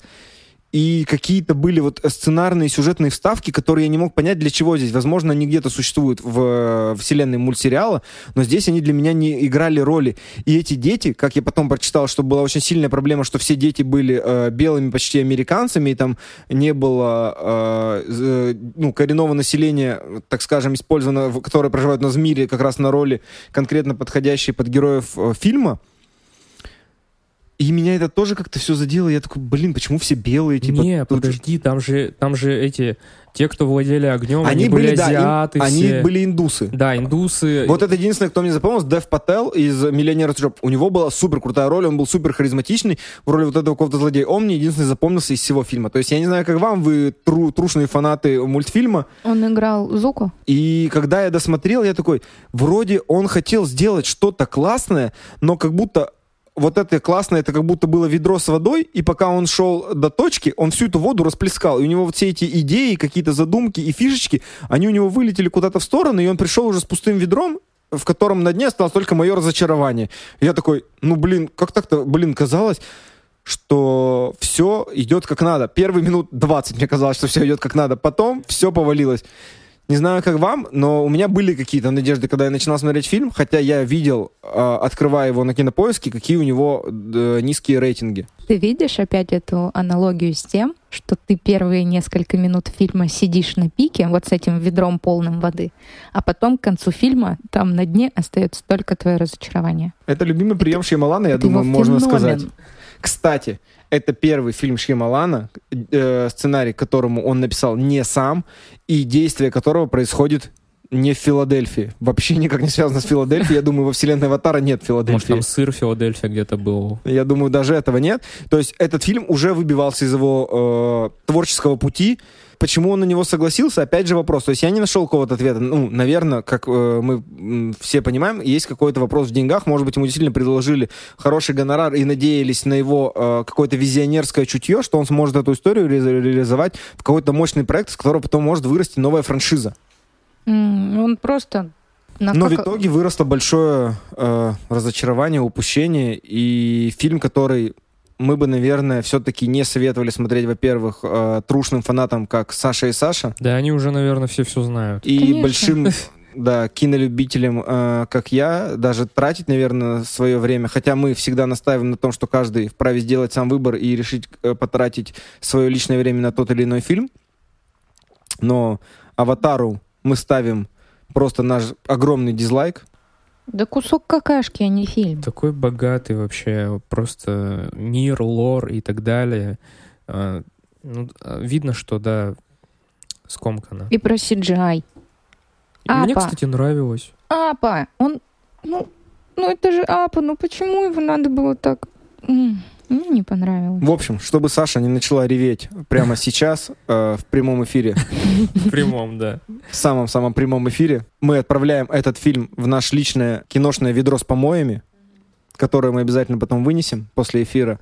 И предлагаю вам, мои коллеги, продолжить обсуждение очередной э, фантастической работой, которую снял Шьямалан после «Аватара», хотя, казалось бы, падать уже некуда. Блин, я вот сейчас трейлер «Аватара», извини, смотрю. Такое говно. Боже ж ты мой. Апа. Его тут нету еще пока в трейлере, но... Ты про после нашей эры? Да, после Да, нашей- я хотел обсудить с вами после нашей эры. Э, Еще а, одна. Вторая, да, фантастическая работа Шьямалана, которая, опять же, вообще никаким образом не относится ни к Филадельфии, ни к его вселенной, которую он аккуратно выстраивал. Ой, ребят, что думаете? Он победил в «Золотой малине». Три, три номинации. Ну, у, короче, э, у «Повелителя стихии», извините, вернемся. А пять э, этих номинаций, все пять победили. А, Ты разбиваешь мое фанатское сердце. А вот у «После нашей эры» э, шесть или больше. Ну, короче, три. Худшая мужская роль Уилл Смит. Добрый вечер. Худшая мужская роль второго плана, видимо, сынишка его беспонтовый. И худший экранный ансамбль. Сынишка с батей. Вы знаете, первые минуты фильма после нашей эры мне нравилось. И мне нравился дуэт поначалу, который, э, ну, Уилл Смит и этот, Джейден Смит. Джейден Смит. Э, У меня все он в голове как Сайрос. Поэтому по своему музыкальному псевдониму. И когда эти сцены на корабле, когда очухался Джейден, когда потом проснулся Уилл Смит. Но у меня был вопрос к Уиллу Смиту вот в первых кадрах. Куда пропала твоя мимика? Что за ледяное лицо? Почему я ему не верю? А в дальнейшем уже, когда пошел ход событий, вот это вот общение их через э, микрофон, через наушник, вот эти вот приключения Джейдена, я такая, блин, ты был такой классный в карате пацан, зачем ты вырос? О, Ну, «Карате пацан» — это удар под дых моим э, детским воспоминаниям, потому что я очень любил классического карате пацана из э, 80-х. И вот этот ремейк с Джеки Чаном и Джейденом Смитом, я такой, блин, как будто в пах ударили просто. И- Прям, что за жесть какая-то, отстой. Когда вышел с Джеки Чаном и Джейденом, я не смотрела еще, э, как вы скажете, каноничного трушного карате пацана. Но, короче, мне понравилось. А вот здесь, ну, блин, агрессивные обезьяны, серьезно, до такой Кстати. степени. И извините, что э, перебью. Э, вот на, кино- на кинопоиске почему-то написано, что именно это первый фильм Шьямалана, который он снял не по собственному сценарию. Видимо, для «Повелителя стихии» он все-таки сценарий сам писал. На... Ну, может быть, сценарий фильма он писал Да. сам, просто сама история, не История-то ведь принадлежит была ему. как бы не его. Да, есть- вот Конечно. конкретно, э, если да. Но знаете, что я хочу сказать про эти? Мне понравились костюмы и грим в «После нашей эры» на Ну, актерах. опять же, фабулу сценария придумал Уилл Смит для этого фильма. То есть он его со своей женой еще спродюсировал, ко всему прочему. Потом сценарий э, делал э, Гэри Уитта, а потом его переработал Шьямалан. То есть, опять же, это не его изначальная сценарная работа, то есть, а это сценарий, который ему по факту дали. То есть, когда Шьямалан берется за, так скажем, чужое дерьмо, конфетки из этого не получаются. То есть он брал историю Аватара, он брал историю после нашей эры, каждый раз он пытался слепить из этого высокобюджетный какой-то э, sci-fi или фантастику, и каждый раз получалось плохо. Уилл Смит, о котором Саша рассказала, с его серьезными вещами, без его каких-то даже таких шуток, ужимок, тут даже могли вставить какие-то, э, так скажем, типа э, that's joke, и они бы могли оказаться смешными. Но даже от этого фильм лишили, заставляя его на серьезных щах показывать нам историю взросления мальчика. Это была какая-то смесь э, «Войны будущего», которая вышла в прошлом месяце с Крисом Пратом, э, «Звездного десанта», и какой-то там, я не знаю, планета обезьян, то есть где нет живых людей, существуют вот какие-то разумные существа, они на тебя нападают. Мне показалось это, опять же, какой-то максимально вторичной историей, которая меня вообще не цепляет. Я, опять же, э, после как «Аватара» и «Явление» я заставлял себя смотреть этот фильм. Я его посмотрел недавно, потому что когда мы с вами э, договорились о записи этого нашего спешала, в пятницу 13 я, как оказалось, смотрел только э, э, э, по рейтингу кинопоиска его лучшие работы. То есть до худших его работ я не доходил, так скажем, пропуская их, видимо, из виду. Но здесь мне досталось все и сразу. То есть мне пришлось за несколько недель пересмотреть всю его фильмографию, в том числе все его худшие работы. И мне было достаточно тяжело, то есть когда у меня накопилось уже ощущение, что Шьямалан как будто снимает специально плохое кино, которое пытается меня злить, которое пытается меня заставить выключить телек, уйти мне заняться чем-то другим. Но чувство незаконченности процесса, недосмотренности фильма и надежды на то, что где-то в конце он выплывет с ним, меня не покидало, и поэтому я досматривал до конца. Но опять же, никаких твистов, никаких классных задумок, новых идей и какой-то свежести. Все очень вторично и очень-очень грустно. Я думаю, с этими людьми при хорошем э, сценарии можно бы сделать было добротный, супер классный экшен. Возможно, изначальный сценарий Билла Смита до переработки Шьямаланом и был ок, как и история про Анга. Она тоже супер. Но проблема в видении Шьямалана, и мне кажется, что Проблема-то больше в нем, как в сценаристе в этих фильмах. Но чем... я хочу тут с тобой поспорить, потому что э, между э, тем, как вышло, э, вышел «Повелитель стихий» и после нашей эры, Шьямалан написал отличный сценарий для фильма «Дьявол». Он его не стал снимать, он написал для него сценарий и отдал. И фильм имел ошеломительный успех. Его посмотрели все. Все. Там опять же был охренительнейший, крутейший твист в конце. А я могу тебе объяснить, почему. Вот почему? То есть он между двумя своими плохими работами впихнул отличный сценарий, который он отдал кому-то другому. Потому что не он его снимал. Так Я вот, вот здесь. ждала эту фразу к концу э, подкаста, когда вот подытожить, но потому что не он его снимал. Но как мы подытожить-то можем потом, как, а сейчас будто обсудить. Бы, да, как будто бы ему не хватает какого-то навыка в режиссуре нормального. У него все какая-то полумера. Поэтому мне кажется, что когда он отдает, он хороший сценарист, у него толковые идеи, потому что взять его предыдущие работы, я говорю, у них очень высокая планка в начале, и потом ты с нее разбиваешься об конец фильма. А может быть, как он уже вот себя ставил в роль условного спасителя человечества в «Девушке из воды», и может быть, он не готов никого воспринимать как сценариста его фильма, и как будто он в него не вкладывает достаточно сильные усилия. То есть ему в любом случае за него заплатят, он такой, окей, супер, то есть и снимает его, но опять же, с другой стороны, чисто по-человечески, он же жертвует своим временем и своей репутацией, потому что снимает говно. Хотя мог бы написать отличный сценарий, подождать пару лет и снять хороший фильм. Вот это мне непонятно. То есть это какая-то загадка вот его персоны. Почему он не снимает по собственному сценарию хорошие фильмы, как «Дьявол»? То есть, мне кажется, это, он бы мог спокойно его снять, и все бы были в восторге. А берется за чужой сценарий, дикий экшен, к которому он не привык, и берется снимать Уилла Смита собственным сыном. Ну, это же две как раз картины. Дальше, по-моему, все, что будет, это будет его, нет? Да, да, и возможно, вот здесь как раз я бы, прежде чем мы перейдем к его следующей работе, хотел сказать, что не будь у него после нашей эры, возможно, низшей точки его карьеры и, так скажем, его ударом об самое дно... Повелитель стихии — это самое дно. Ну, тут каждый может из нас поспорить, я думаю, решить для себя, что является большим днем э, «Повелитель стихий» или «После нашей эры». Но не ударься он об это дно, не факт бы, что он сейчас вернулся к тому, где он находится вот в 2021 году. И да, я думаю, мы готовы приступить к следующей его работе, которую он снял в 2015 году, так скажем, в доме, который объединяет очень много хороших э, хоррор-мейкеров и хоррор-историй. Э, домом я называю студию Blumhouse, которая дала визиту зеленый свет, от которого все отказались, и Шьямалан э, за какие-то крошечные деньги, при ну, бюджете всего в 5. 5 миллионов, он отбился почти в 20 раз, собрав почти 100 миллионов в прокате по всему миру. И опять же, то, что мы сейчас обсуждали, сценарий снова написал он сам. А у меня вопрос. В «Повелителе стихии» после нашей эры его камео были, а в э, «Визите»? Я просто не помню. А, был, да, где дед напал на мужика, это был как раз Шималан, да. Все, вспомнил. То есть он был в явлении, у него было небольшое появление. После этого он уже появился э, в визите и потом уже э, в сплите. Но вернемся к визиту.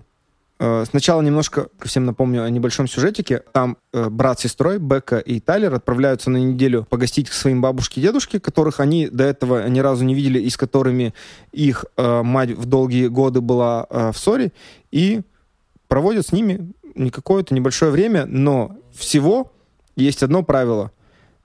Дедушка говорит, что после 9 вечера нельзя покидать их спальню. И вот, ребят, смотрите, прошло уже много лет э, выхода знаков, таинственного леса, и спустя почти 10 лет Шьямалан возвращается к основам основ, к началу начал, маленькому камерному э, хоррору с крутейшим твистом в конце. С крутей... Мне кажется, с очень крутым, потому что когда я в 2015 году визит, по-моему, не вышел в российский кинотеатр, я его нашел где-то в сети, на каком-то из онлайн-кинотеатров, и посмотрел, я просто офигел. Я на следующий день обсуждал этот фильм со всеми, с кем мог. Кто не видел, в, в тот момент его, мне кажется, мало кто видел из моих друзей, но я пытался всем рассказать про этот фильм, что, типа, чуваки, посмотрите «Визит», гляньте «Визит», это же, ну, круто, это круто, посмотрите «Визит».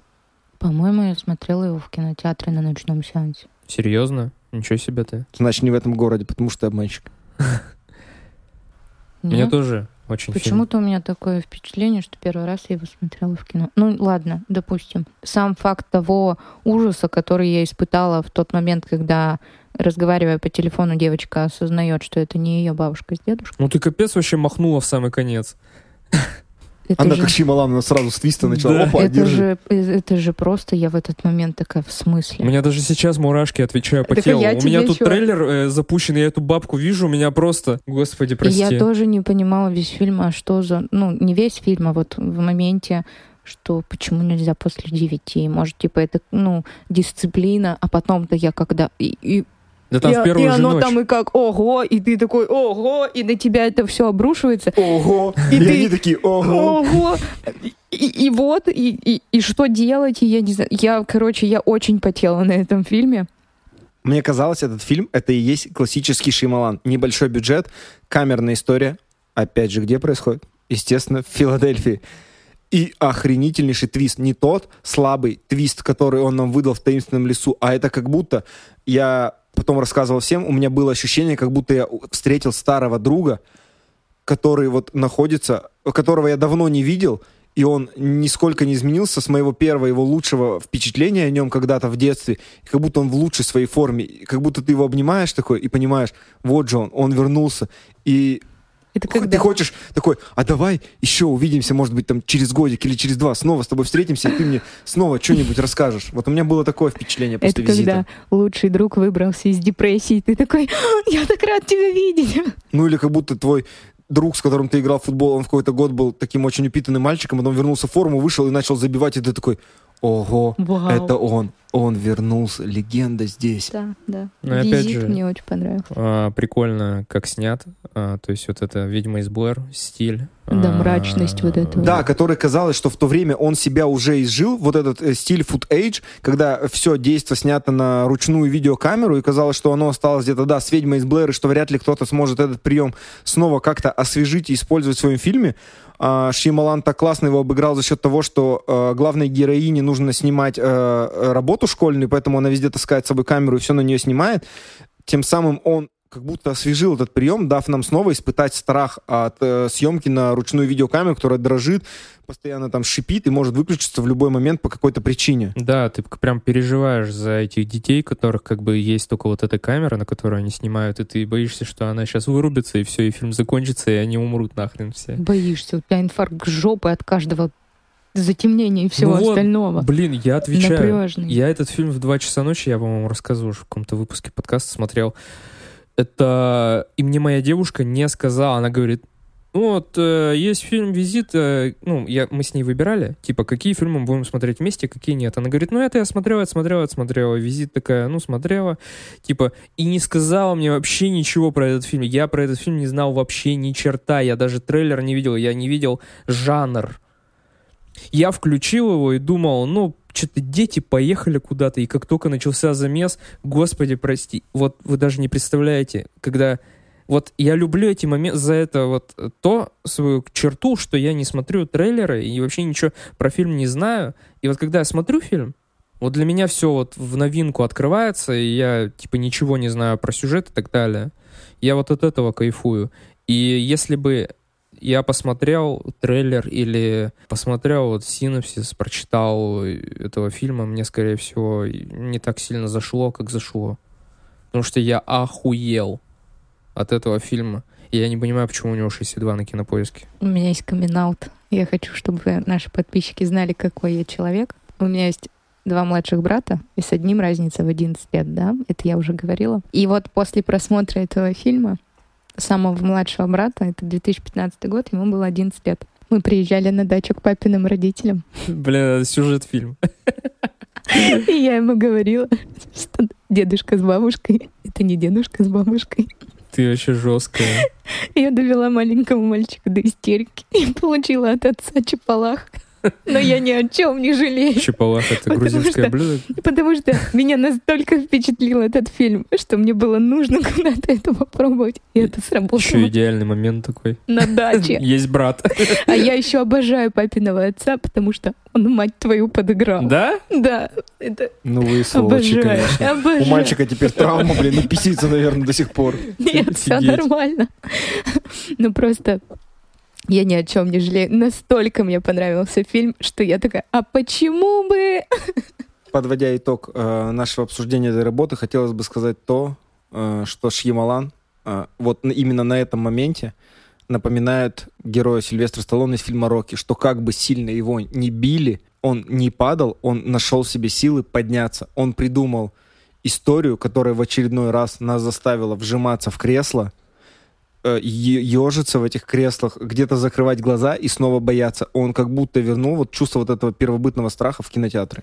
А вот скажите мне, а, как этого режиссера зовут, который джентльмен и вот это все, Гай Ричи. Вот, а, он же тоже берется за работы типа Алладина и так далее, для того, чтобы заработать бабок. Может быть, в этом случае, после нашей эры и вот этот Повелитель стихии, то же самое было. Он собирал бабки для того, чтобы снимать свое кино. А что за презрение я сейчас услышала про фильм «Аладдин»? Я считаю, что Алладин это вообще максимальная история для Гая Ричи, и нельзя по нему его судить.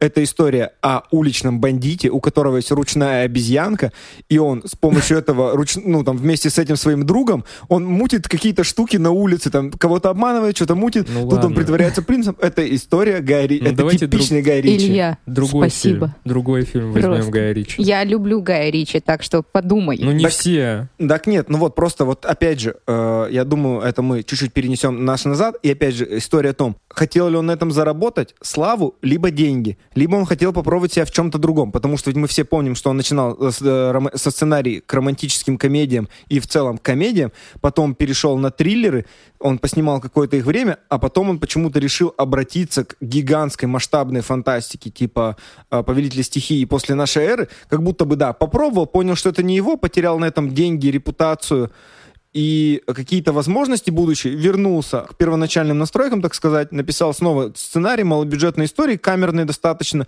и за счет нее снова выстрелил. Но, кстати, мы с вами упустили один единственный момент, что прежде чем Шьямалан снял «Визит», он после нашей эры успел поучаствовать в проекте, который называется «Сосны». Это сериал, который состоит из двух сезонов, который выходил в 2015-2016 году, и в нем играет Мэтт Дилан. Он для этого сериала снял пилот. Это абсолютно шьямалановская история.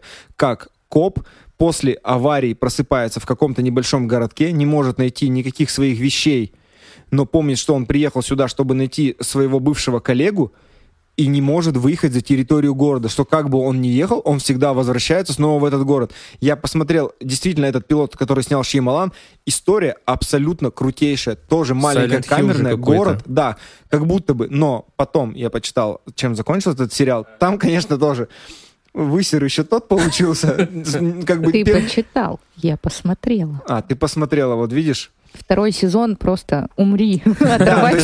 сезон выброси. как звучит круто, как на словах, так и на деле, и для которого Шималан не напел, то второй сезон просто решил сыграть на славе первого и уже потерял все свои успехи, рейтинги, и поэтому был закрыт. Но это тоже абсолютно шьямалановская история. То есть хотелось бы почитать, возможно, его какую-то автобиографию, биографию, где он даст ответы на все наши с вами вопросы. Почему он решил это сделать? По какой причине? Деньги, э, новый путь? Или он хотел какой-то, может быть, э, славы? Неизвестно. Ну да, никаких каких-то комментариев, ничего э, от него нет. Я очень надеюсь, что когда-нибудь наш проект на экране разрастется до такой степени, что нас будут приглашать на премьеры и давать слово как интервьюерам. Поэтому И мы все расспросим у Шьямалана, придем на его очередной фильм. лампой в лицо. Будем, же да, есть, как э, три э, полицейских светить ему лампой в лицо и говорить, нам нужны ответы, говори, почему, почему после нашей эры снял, мы спать не можем, расскажи. Не-не-не, Лампа А ты, поворачивается, например, вы его держите, и мы такие, so, what the fuck? ты на Канский фестиваль хочешь на премьеры или в Москву? И туда, и туда, как Я можно думаю, что Шьямалан больше. не попадет в Канны, ну, либо он должен снять что-то настолько дикое и сюрреалистичное, попасть в Канны и открыть их. В общем, ваши впечатления от визита. максимально положительные. Это э, реюнион, реинкарнация и возвращение просто в лучшей форме старого э, доброго М. Найт который решил, опять же, закрепить этот успех и снял небольшую, опять же, камерную историю, которая по факту происходит э, на территории подвала, и называется она «Сплит». 2017 год. Джеймс Маковой играет маньяка-психопата э, с 23 личностями, которыми живут внутри него.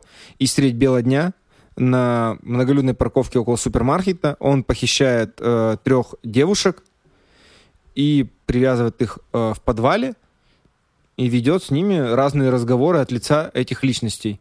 Но девуш- девочки тем самым пытаются хоть э, как-то себя спасти, не зная о том, что скоро миру откроется его страшная, скрытая 24-я личность. Можно я начну? Пожалуйста. В этом фильме я очень полюбила Маковое. Только здесь? Да, я так ждала этот фильм, потому что я думала, что это будет про Билли Миллигана. Да, я тоже. Я почему-то думала так, я не Это- знаю. Это тогда, подожди, это на волне, тогда просто как раз говорили про Леонардо Ди Каприо, что он должен Билли Миллигана играть. Возможно. Да, я да, помню, да, что я был вот этот хайп, и я думала, что вот я посмотрю, я так хорошо знакома с историей Билли Миллигана, типа очень давно ждала ее экранизацию. И абсолютно не задумываясь, я, по-моему, даже только на фильме узнала, что это Шьямалан. А, Я просто пошла на премьеру в кино, и мне так понравилось. Сплит мне правда очень понравился. Мне понравилась а, главная героиня, актриса. Тейлор Джой, который? Да. А, понравилось Да. то, как Маковой, какой он актер, актерище просто. Потому что вот так по щелчку меняется личность в персонаже, и Маковой меняется, что ты ему веришь. Ты веришь, когда в нем включается ребенок. Какой у него становится женский взгляд, когда просыпалась Это да. Патриция. О, это было, То есть, он был в этом хорош. Это, это не наигранная, это не драговская э, феминность. Это вот она настоящая, ты веришь, ты надень на него парик, перед тобой будет стоять женщина. И сопереживание э, э, главной героини, и их взаимодействие, и стокгольмский синдром, который в ней просыпается, и ты это видишь. И, и вот эта э, э, часть стокгольмского синдрома, когда она пытается ему помочь, э, параллельно открывается история самой этой девочки и через какое насилие она прошла. И сама идея того, что он оставит, ну, сейчас проснется животное, и он оставит только тех, кто страдал, потому что те, кто не страдал, обязаны страдать, потому что вот это жизнь, да, и про то, как Орда перенимала сознание главного героя. И вообще, то есть я, когда вышла из кинотеатра, я шла и думала, вау, и мне не верилось, что это снял Шьямалан, потому что Как прямо... это визит же был до этого? Ну, я же говорю, я только на сеансе ну, узнала, что это Шеймалан. И я такая, блин, это точно? К- как красиво, как вообще все то. И все эти локации, и отсылки к хищнику, где эти львы. И вот это, я просто, ну, я была восхищена. Кстати, чтобы ты понимала, э, вместо Маковой должен был быть Феникс Хокин. Я думаю, он бы тоже хорошо справился. Мне кажется, но да. я, эта роль, она Маковой с ней справился. Да, потому что я до этого, он просто у меня был в числе хороших актеров, типа good guy. Ну, типа, хороший, классный парень. Почему нет? Профессор Ксавье, э, Не, этот, э, как его, фильме. Фавн, или как его? Он же в этом Этот. фильме играл, где он там в туалете что-то свиньи. Помните, Маковой играл в фильме? Да, в грязи же он играл. Где он гудгай-то? Он там такую тварь играл. Я про самого актера, не про его персонажей, что он сам по себе А. э, просто положительный, но был невзрачный. Ну, точнее. А здесь я такая, ого, Хотел бы я, чтобы про меня так говорили, типа, ты невзрачный, а там ты на самом деле маковой. Ну, у Саши такие понятия невзрачности, конечно. ну блин, я так живу А как тебе. Ди Каприо? Актеришка. Ну, Но он мне правда не нравится, он для меня одинаковый везде. Ты уже который раз вздыхаешь. Да я не уже могу. говорю тебе. Стюарт Литтл. И, короче, мне очень, очень понравился сплит. И очень разочаровало все последующее, поэтому я пока заткнусь и хочу послушать ваше мнение про сплит. Ну, смотри, Саш, мне кажется, даже находясь на сеансе и не зная ничего о фильме, можно было бы э, собрать в голове, что это фильм Шьямалана. Да-да-да-да-да. Смотрите, абсолютно камерная история. Страх э, наводящий постоянно, то есть он постоянно нагнетающий.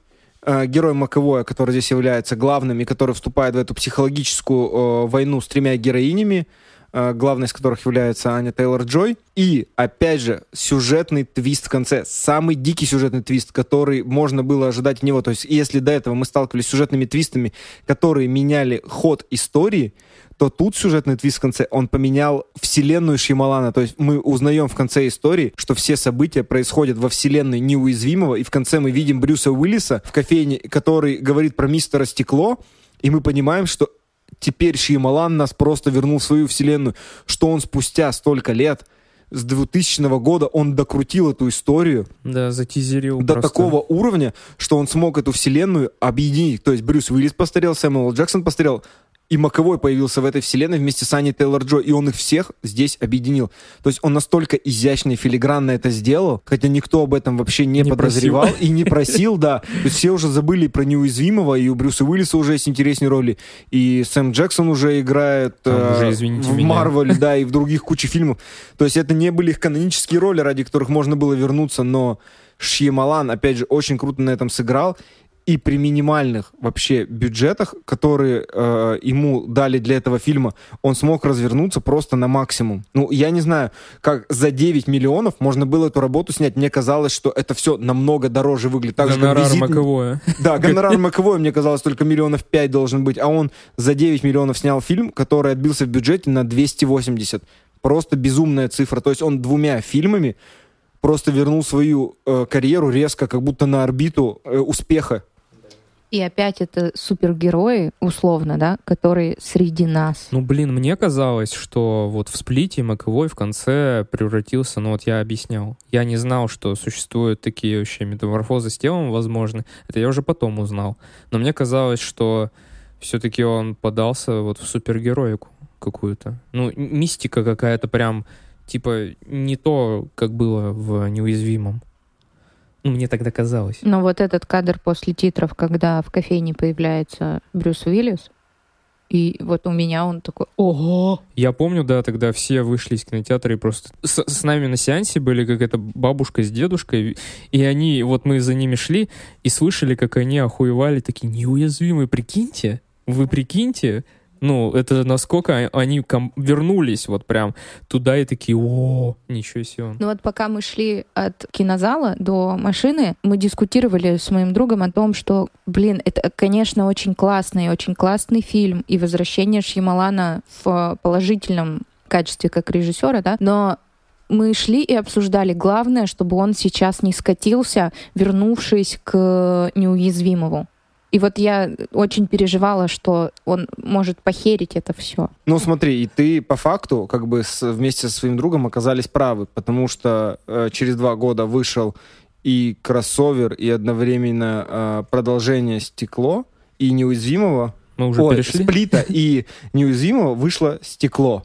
И стекло как раз похоронило все шикарные идеи, которые он прорабатывал в неуязвимом, и в сплите, объединив их в одну огромную кинематографическую вселенную. Если кто не знает, то э, сюжет э, фильма «Стекло» строится спустя 19 лет после ареста э, героя Сэмюэла Джексона и три недели после событий фильма «Сплит». Э, герой Брюса Уиллиса продолжает бороться с преступностью и пытается отыскать героя Джеймса Маковоя э, в городе и помочь э, девушкам спастись из его плена – в то же время в, в психологической, психиатрической э, лечебнице находится герой Сэмюэла Джексона, но события фильма сводятся таким образом, что все три героя оказываются запертыми э, в этой больнице на одной территории и сталкиваются с друг с другом лицом к лицу. Ну, так скажем, сталкивают, как мы узнаем позже. А героиня Ани Тейлор-Джой проникается э, стокгольмским синдромом героя Джеймса Макового и продолжает посещать его в больнице. То есть это, так, скажем, маленький, маленькое описание сюжета. Но вот этот фильм у меня, вы знаете, я его ждал с таким большим чувством предвосхищения, что я думал, что Шьямалан готовит нам что-то крутое, он э, готовит какое-то безумное объединение двух вселенных, о которых мы уже могли и забыть, как мы помним про неуязвимого и я ждал чего-то великого, а, что я думал, он объединит трех этих актеров, его классную задумку, и мы получим э, на выходе какую-то необычную классную историю.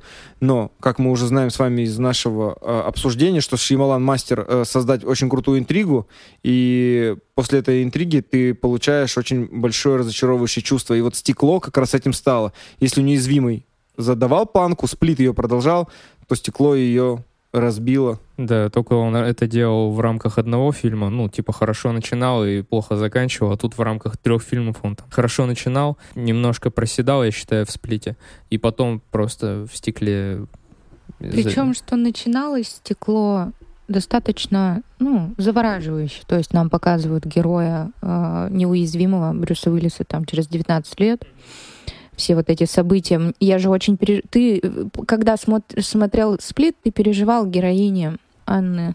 Аня Тейлор-Джой. Тейлор-Джой. Вот. И вроде как это показывают. А потом у меня было впечатление, что с середины до конца Шьямалан куда-то бежал. Вот он куда-то торопился, потому что все пронеслось мимо меня mm-hmm. просто каким-то марафоном. Одно на другое. И уже какой-то сюр начинает происходить. И вот они уже на парковке этой больницы. Это какой вообще бред И самое начался. обидное для меня, для девочки, которая, напоминаю, посмотрев «Неуязвимого», ассоциируя Брюса Уиллиса тогда со своим папой, увидеть вот эту нелепейшую смерть в луже. Это вообще жесть. Потому что, ну вот он неуязвим во всем, кроме воды. Я просто сидела такая, в смысле, я до последнего ждала, что сейчас он очухается, что он просто, ну типа потерялся, а он правда в луже. Как можно было такого героя... Ну, он не герой. Так унизить и утопить в луже. А больше всего, возможно, это моя проблема как зрителя, потому и в плане того, что ассоциация Брюса Уиллиса в том фильме выстроена с папой, и в семнадцатом году я потеряла своего папу, то есть он у меня, ну, физически закончился. И, возможно, и это еще на меня какой-то отпечаток наложило. Но мне было настолько больно и обидно за героя Брюса Уиллиса, что, мать твою, в луже, у тебя маковое расстреливали, попадали, не, проп... не попадали. И он все равно там что-то дышал, куда-то полз. А здесь ты вот тот фильм, который задал планку, ты его просто бросил в грязь. И я так была расстроена. Я правда шла домой, и вот я, наверное, была на грани разрыдаться. Потому что так бездарно просрать такой сюжет, потому что мне так понравился сплит. Я так полюбила неуязвимого и так была приятно удивлена в конце сплита в, в этой кадрах после титров о том, что вот это, это соединили, и это, ну, тебе это давало какую-то надежду, вот как Илья говорит, на что-то большее. А здесь просто вот они, ну, плюнул в лицо, утопив его в луже, типа, ну, я не знаю, просто э, слушая твои рассуждения и возвращаясь к нашим разговорам про э, неуязвимого и сплит, хочется сказать о том, что как будто бы складывается ощущение, что в нулевых Шьямалан опередил время, деконструируя супергероику в своем фильме, то в 2019 году он как будто уже опоздал. Он как будто пытался заскочить в последний вагон поезда, но упал на перроне, а поезд уехал. И вся эта уже деконструкция прошла мимо него, и уже были более классные идеи и у Снейдера, у Нолана, у других авторов, а он уже опоздал. И как будто если сплит еще был глотком свежего воздуха, то на стекле он уже не смог ничего придумать ничем нас удивить. Вообще складывается ощущение, что когда Шьямалан выходит из замкнутого помещения, его идеи э, как будто растворяются в воздухе, и он не успевает ничего с этим сделать, схватиться за них и уже, так скажем, двигается от того, что у него есть на данный момент, а как будто у него уже ничего нет. Как будто ему нужно оставаться, как говорил Бродский, в закрытой в комнате, не выходить, не совершать ошибку, и все его лучшие идеи будут э, превращаться в отличные сценарии, фильмы и истории. Но мне кажется, ему не хватило хронометража, потому что три таких охренительных, я бы сказал, э, персонажа уместить в двухчасовую картину, это надо еще постараться. В «Сплите» было все хорошо, потому что, во-первых, мы до последнего не знали, что это, ну, типа триквел, а, вот. Мы расценивали этот фильм как нечто, ну, отстраненное от вот этой вот вселенной. Вот, и нам он нравился.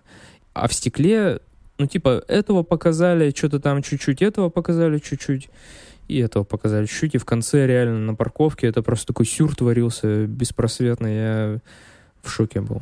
Просто вот так, пум, как будто он, я не знаю, опаздывал, нужно было сдавать сценарий, по срокам что-то горело. Он затизерил э, его, ну, в сплите следующую часть, и, видимо, торопился, я не знаю, побыстрее сделать, пока не забыли. Хотя я бы на его месте еще бы несколько лет этот сценарий пожевал в голове. Но, как бы то ни было, э, стекло оставило у нас с вами отрицательные э, чувства и эмоции, так же, как и у критиков, и э, со сборами оно тоже себя подвело. И поэтому Шьямалан, опять же, в очередной раз решил себя перепридумать и впервые взялся уже не за пилот сериала, а за полноценный сериал – и у него э, на Apple TV вышел «Дом с прислугой», для которого он спродюсировал, э, частично снял и поучаствовал в сценарии всей вообще истории. И это как раз абсолютно шьямалановский хит. Камерная история, происходящая на территории одного дома в Филадельфии, э, где э, молодая супружеская пара из э, тележурналистки и шеф-повара – теряет ребенка после родов, э, заменяя его для жены, чтобы пережить стресс максимально роботизированной куклой, для которой они нанимают няню, которая начинает ухаживать за этим ребенком, и который впоследствии превращается в настоящего по неизвестной никому причине.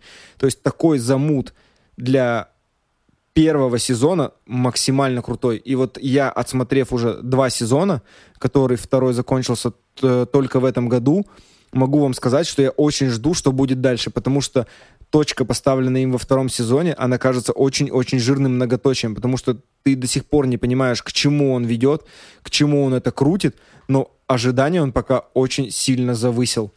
Потому что первый сезон как будто был только входом в эту историю, а второй уже стал как бы полноценным ее развитием. Я успела посмотреть только первый сезон. И как твое впечатление? Ты знаешь, мне понравилось. Но я не стала смотреть второй, боясь, что я разочаруюсь, как это было, в, допустим, в стекле.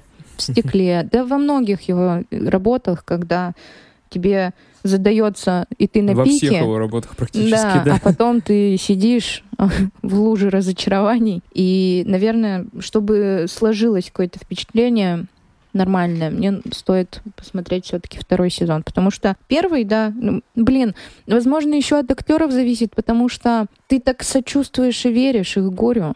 И во мне, допустим, это за... откликались какие-то вопросы, что вот если бы я, допустим, была на месте главной героини, у которой ребенок умер, что типа как бы я относилась или как бы мой мозг отреагировал на этого робота. И вот, ну, вообще вот эта трагедия, то есть ну, он очень мощную историю создал вокруг трагедии, которая действительно ну, часто происходит в нашем мире. То есть я думаю, что если почитать статистику, то женщины достаточно часто теряют э, детей после родов. И история-то кажется до сих, ну, как бы, ну, доселе банальной, но он в нее вносит вот эту, опять же, любимую ему мистику. Туда начинают накладываться религиозные смыслы. Вся эта история. И актрисе действительно сопереживаешь, хотя мне она вообще дико не нравится. Мне прям не особо приятно на нее смотреть. И она вызывает у меня, ну, какое-то небольшое отторжение, чисто человеческое. И, но история, она настолько тебя держит. И вот эти все отвратные моменты, связанные с приготовлением пищи, поскольку ее муж шеф-повар, часто происходит что-то на кухне, он готовит то каких-то скатов, то гусей щипывает, что-то связанное с едой, то он себе руку поджигает на горелке. И это настолько все отвратно снято, это вызывает неподдельное чувство как бы замешательства, и ты хочешь, чувствуешь, ежишься и хочешь уйти, но... Неудобно. Потому Неудобно, что- да, ты испытываешь прям отвращение ко всему происходящему. Потому что это реально. Потому что именно так оно и выглядит, когда ты что-то готовишь, Не условно. знаю, я курицу очень филигранно разделала. Вот. Но я скажу так, что когда я смотрела первый сезон, я местами даже плакала. Ну вот смотри, Илья сказал, что второй сезон не последний, поэтому смело можно смотреть. Я Это думаю, не что финал. я приду, да, и Шеймалан э, сказал в интервью, то есть я смотрел на Apple TV, и там в каждой серии приложено э, маленькое интервью Шеймалана, где он рассказывает о событиях серии, и он сказал, что он планирует 6 сезонов. О, Господи, нет, пожалуйста, ну... Ну, они же достаточно короткие, я поэтому не считаю, что можно переживать. Э, В э, сериале э, в каждом сезоне по 10 серий, по 28 минут. То есть А, это по факту как картыши. ситком. Он может это сделать плохо, я поэтому... Может, но я надеюсь на лучшее. Вы же знаете уже из наших с вами продолжительных бесед о кино, что я всегда верю в лучшее, досматриваю до конца и пытаюсь найти что-то хорошее. Здесь мне очень нравится э, игра Тоби Кибела, который играл у Гая Ричи в «Рок-н-ролльщике» главную роль. Он играет как раз э, мужа главной героини. Ничего себе. И ее брата играет Руперт Грин из э, «Гарри Поттера». Это Э, кто? Э, Рон Уизли из «Гарри Поттера». Серьезно? Да, он играет Алло. брата главной героини. Рыжий черт. В смысле, чё? А, Их няню играет э, На- э, Нейл Тайгер Фри, которая играла одну из дочерей Серсея Ланнистер в «Игре престолов», а помощника э, шеф-повара и парня, который клеится вот к их, э, получается, нянечке, играет э, актер из э, фильмов Уэса Андерсона Тони Риволи который у него снимался в отеле Гранд Будапешт, и сейчас в его работах продолжает Главные роли, которые Э, и- Индус, который, да. Мгм. Вот, то есть каст достаточно мощный. Э, Серьезный. Шьямалан э, сделал сериал «Семейным делом». Помимо него э, несколько серий сняла его дочь, одна из трех. Дочь? Да, то есть у него э, трое детей, одна из его дочерей занимается R&B музыкой, а, а другая вот вместе с ним э, снимает э, «Дом с прислугой». Это, его- это ее первая работа, до этого она снимала лишь клипы для музыкальных групп. Очень интересно, да, у меня есть э, подписка на Apple TV, я думаю, что она как раз держится на «Доме с прислугой» и на сериале «Тед Ласса», который, я надеюсь, мы когда-нибудь все-таки обсудим уже в наших э, Надо ежемесячных бы выпусках. второй сезон.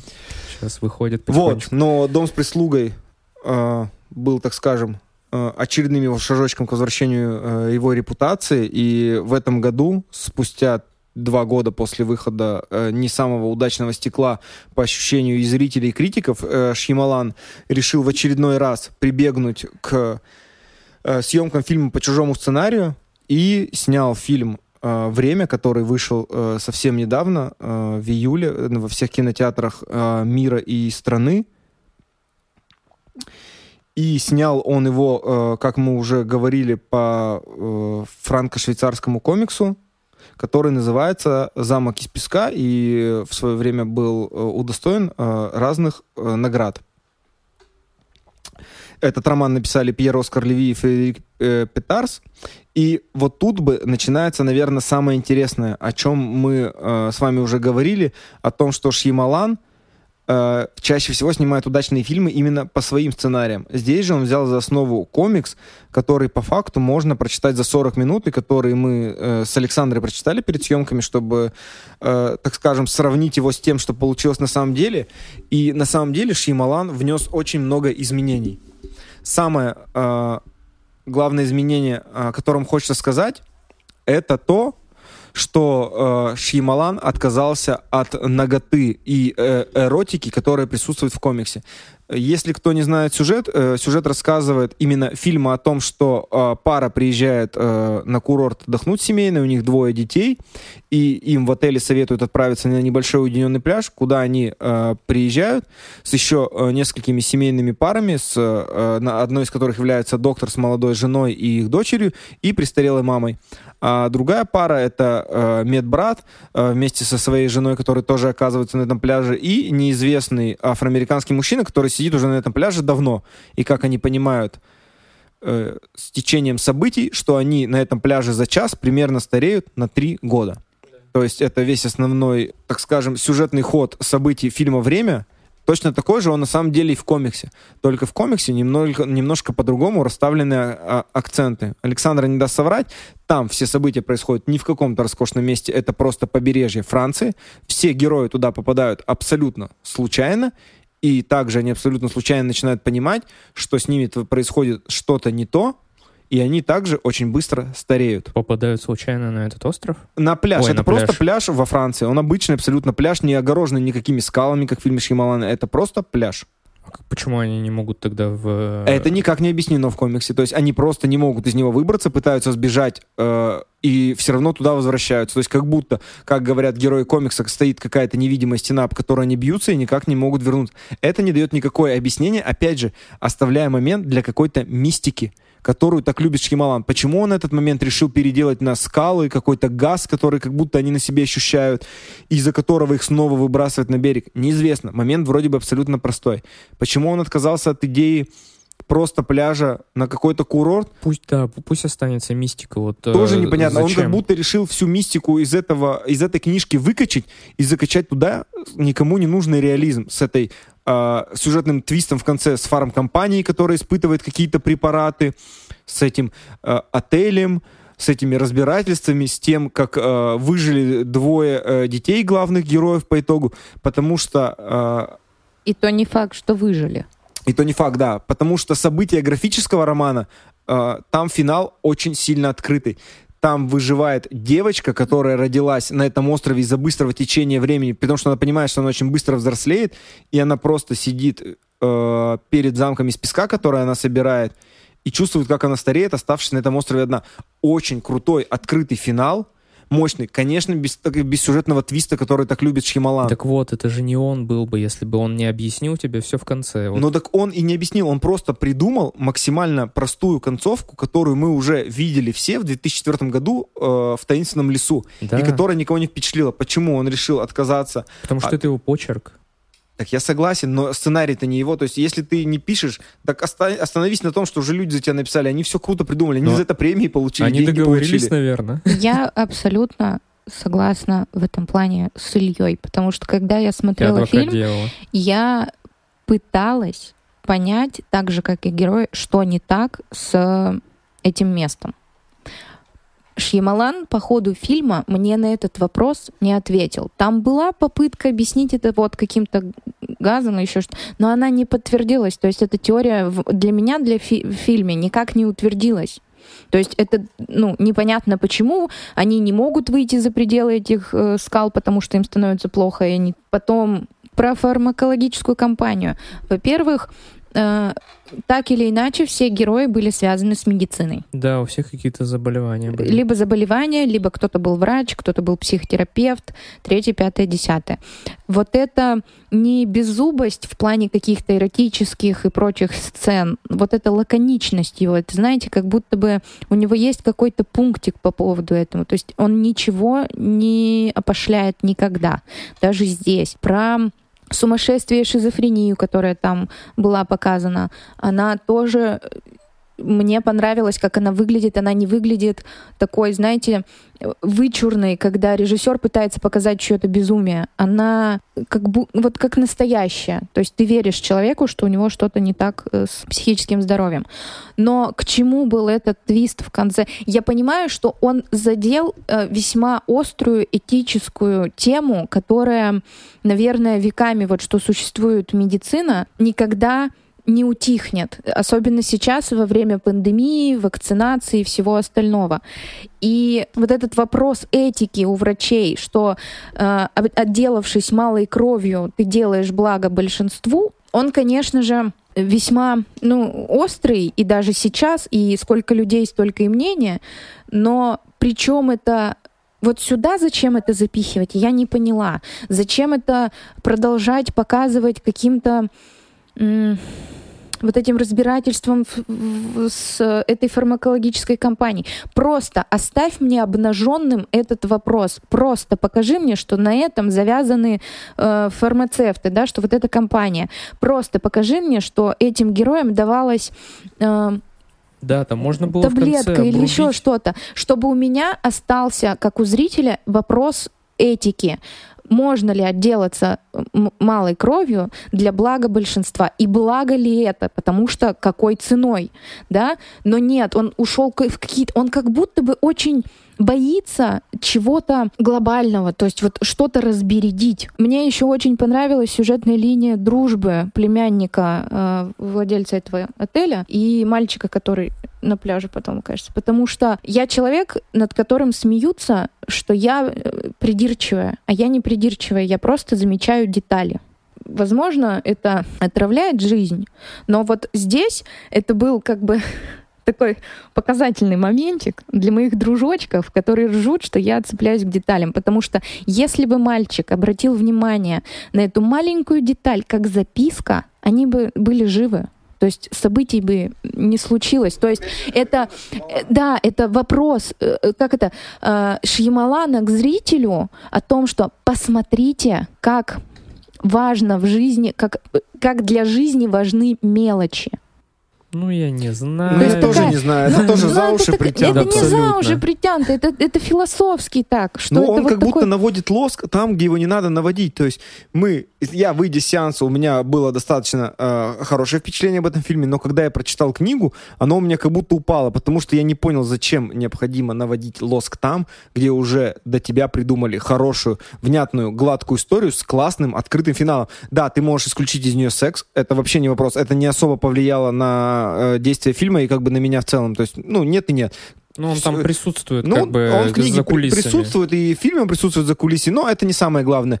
Но зачем ты все остальное это начал докручивать детали? Зачем ты добавил эту жену-модель, которая в книге была обычной, чтобы показать хрупкость э, жизни моделей, как они переживают из-за своей красоты? Красоту ну, женскую. Это тоже банально, это тоже до тебя уже все эти темы не раз обсуждали. Э, мне складывается ощущение, не знаю, как у вас, вот хочу вас спросить, не думаете ли вы, что Шьямалан, он хайпобиста? что он некоторыми своими фильмами пытается заскочить в актуальный поезд происходящих событий в данный момент в мире. Ну, мы да. это, да, уже Я заметили. вот тебе это сейчас в самом начале и сказала. Просто зачем он это делает? Актуальность вот этого этического вопроса с медициной так, да. во время пандемии.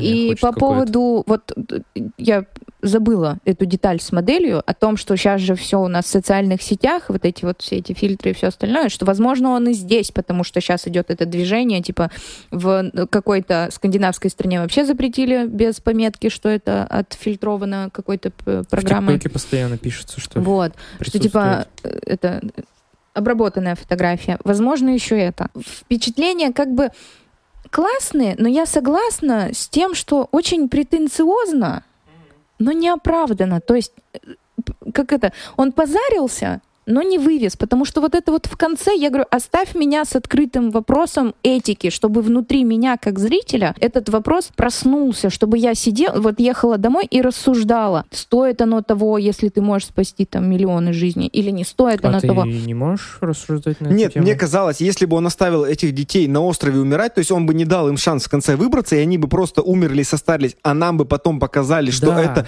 был опыт той самой медицинской компании, но об этом бы никто не узнал, и это тайна бы не вышла наружу, тем самым справедливость бы не восторжествовала. Я бы такой, ну твою мать, ну ты ж Ямалан и козел вонючий, блин, блин. А вот эти фармкомпании. И вот тут бы я заставил, у меня Да, бы на- началась, потому что у меня бы начался негативный эффект внутри, что добро не победило. А мы же привыкли, что на экране добро побеждает, что Железный Человек всегда в своей броне, Бэтмен всегда молодец. А тут бы победило по факту зло в лице фармакологической компании, и нас бы заставило это рассуждать. Вот. А он, он поставил этот вопрос А он нам принес хэппи-энд, по факту, что все, э, кто должен был пострадать, они пострадали, все, кто должен быть наказан, они наказаны, а вот вам двое выживших, радуйтесь за них.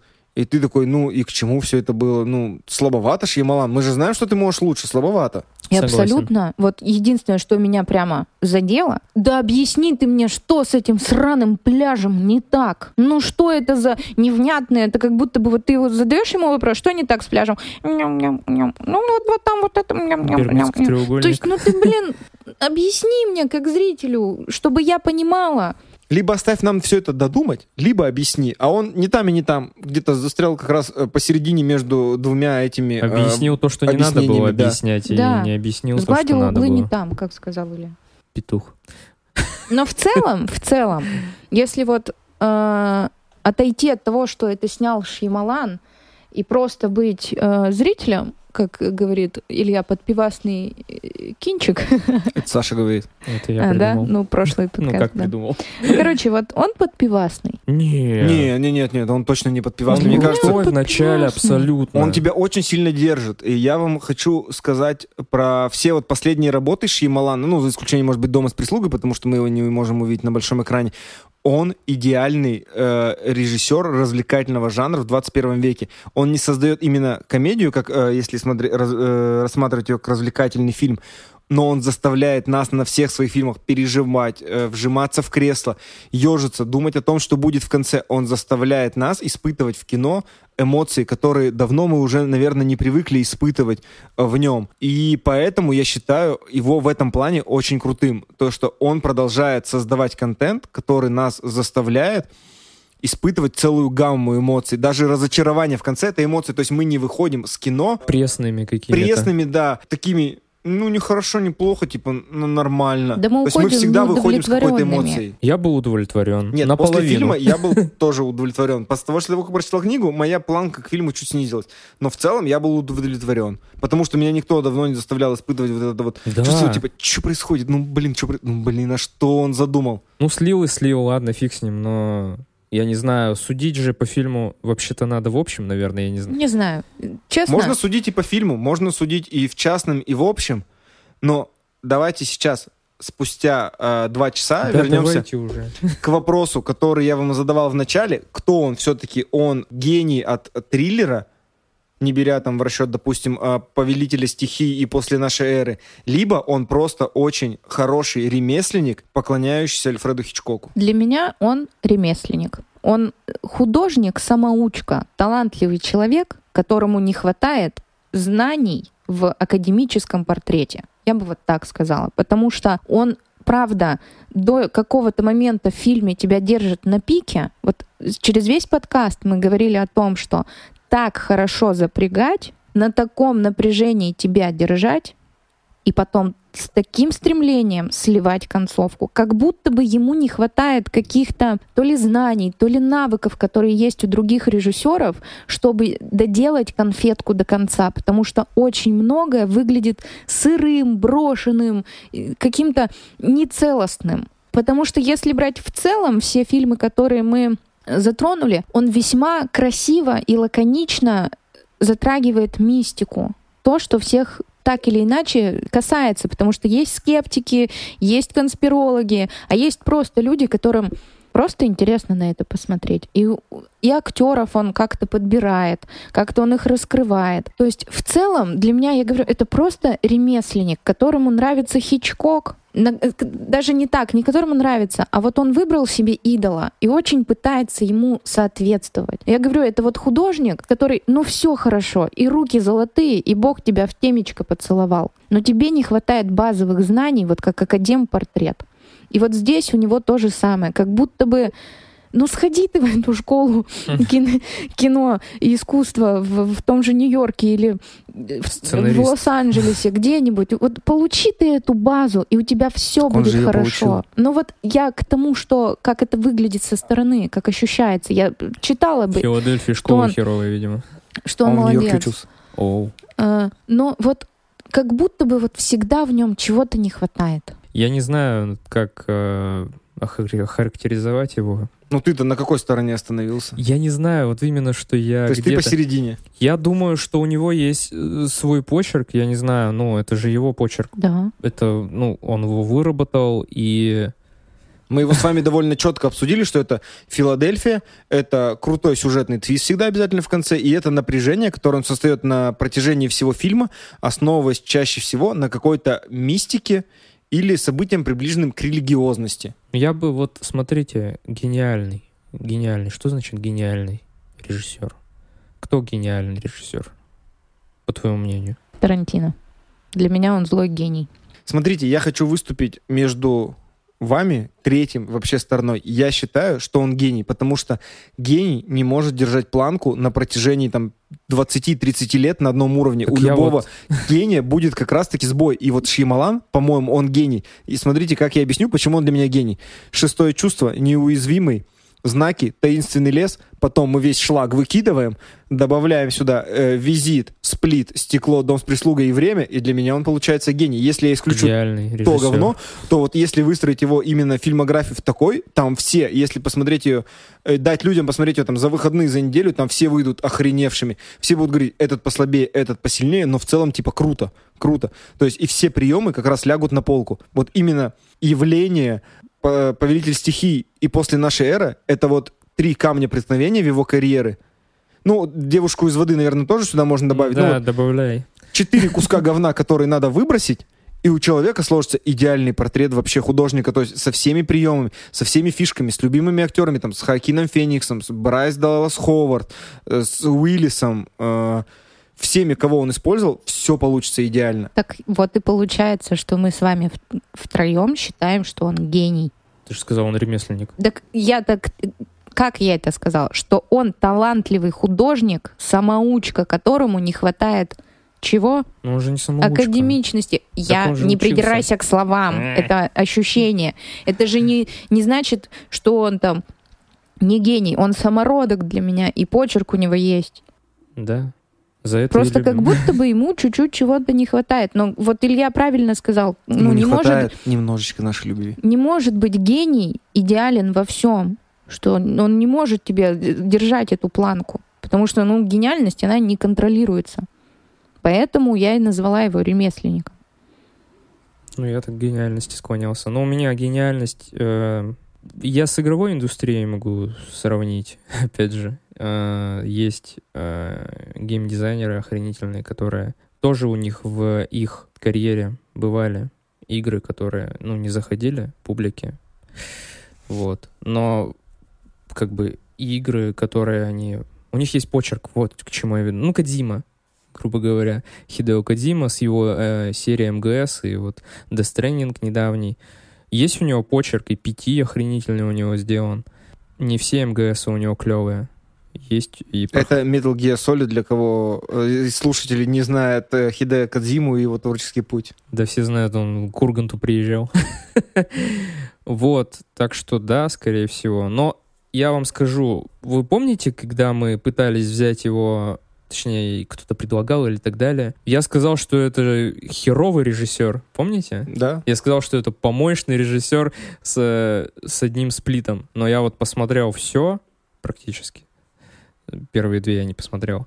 И, И мне- мнение поменялось. И оно поменялось, и вот насколько важно как бы целиком потреблять режиссера, понимать вообще, что он делает. Ну вот, да, его творческий путь, его всевозможные э, пробы, так скажем, э, пера и его все работы, которые мы э, обсудили и посмотрели, доказывают нам, что он не только отличник, который может хорошо пародировать мастера, э, на которого он всю жизнь ориентировался, но и то, что он обладает очень э, хорошим даром, сценарным и режиссерским, заставляя зрителей оставаться в кинотеатрах у экранов и э, писать ему восторженные отзывы и рецензии. Да, и Да. даже после плохого фильма давать ему шанс на новый. Вот, поэтому хочется закончить на том, что каждому нужно давать в этой жизни шанс досматривать фильмы до конца, потому что, возможно, в конце их ждет что-то хорошее, Только И не явление. да, только не явление. И самое главное, дорогие слушатели, мы не претендуем на высоколобные разборы, профессиональное мнение, это только наше сугубо личное мнение, э, на котором э, мы строим наш подкаст и не заставляем и не принуждаем вас что-то смотреть и выбирать, кроме шестого чувства. Да. Смотрите его всем обязательно. Визит. А ты что, Саша, что посоветуешь? Из э, Шьямалана? Я, мы все забрали. Хорошо. шестое чувство. Это стопудово. Визит. Потому что, ну, я плохая старшая сестра. И сплит. Опа. Просто сплит отдельно Без от... концовки. от... Нет, вообще просто отдельно от неуязвимого и от стекла. Я про тизер в конце. Его Но можно его можно вырезать. просто, да, то есть просто не обращать на него внимания, а посмотреть сплит как хороший триллер. Да. В общем, дорогие слушатели, вот вам наш э, топ Шьямалана. Это «Шестое чувство», «Сплит» и «Визит». Смотрите с удовольствием. И пишите нам. Нам так важна обратная связь. Возможно, вы предложите нам для разбора на спешл какого-то актера или, или режиссера. Возможно, вы дополните наш дайджест-лист за месяц, который нам предстоит смотреть. Нам очень важна ваша обратная связь. Большое спасибо за поддержку. Всем хорошего кино. Хм. Всем пока. Пока-пока. Пока.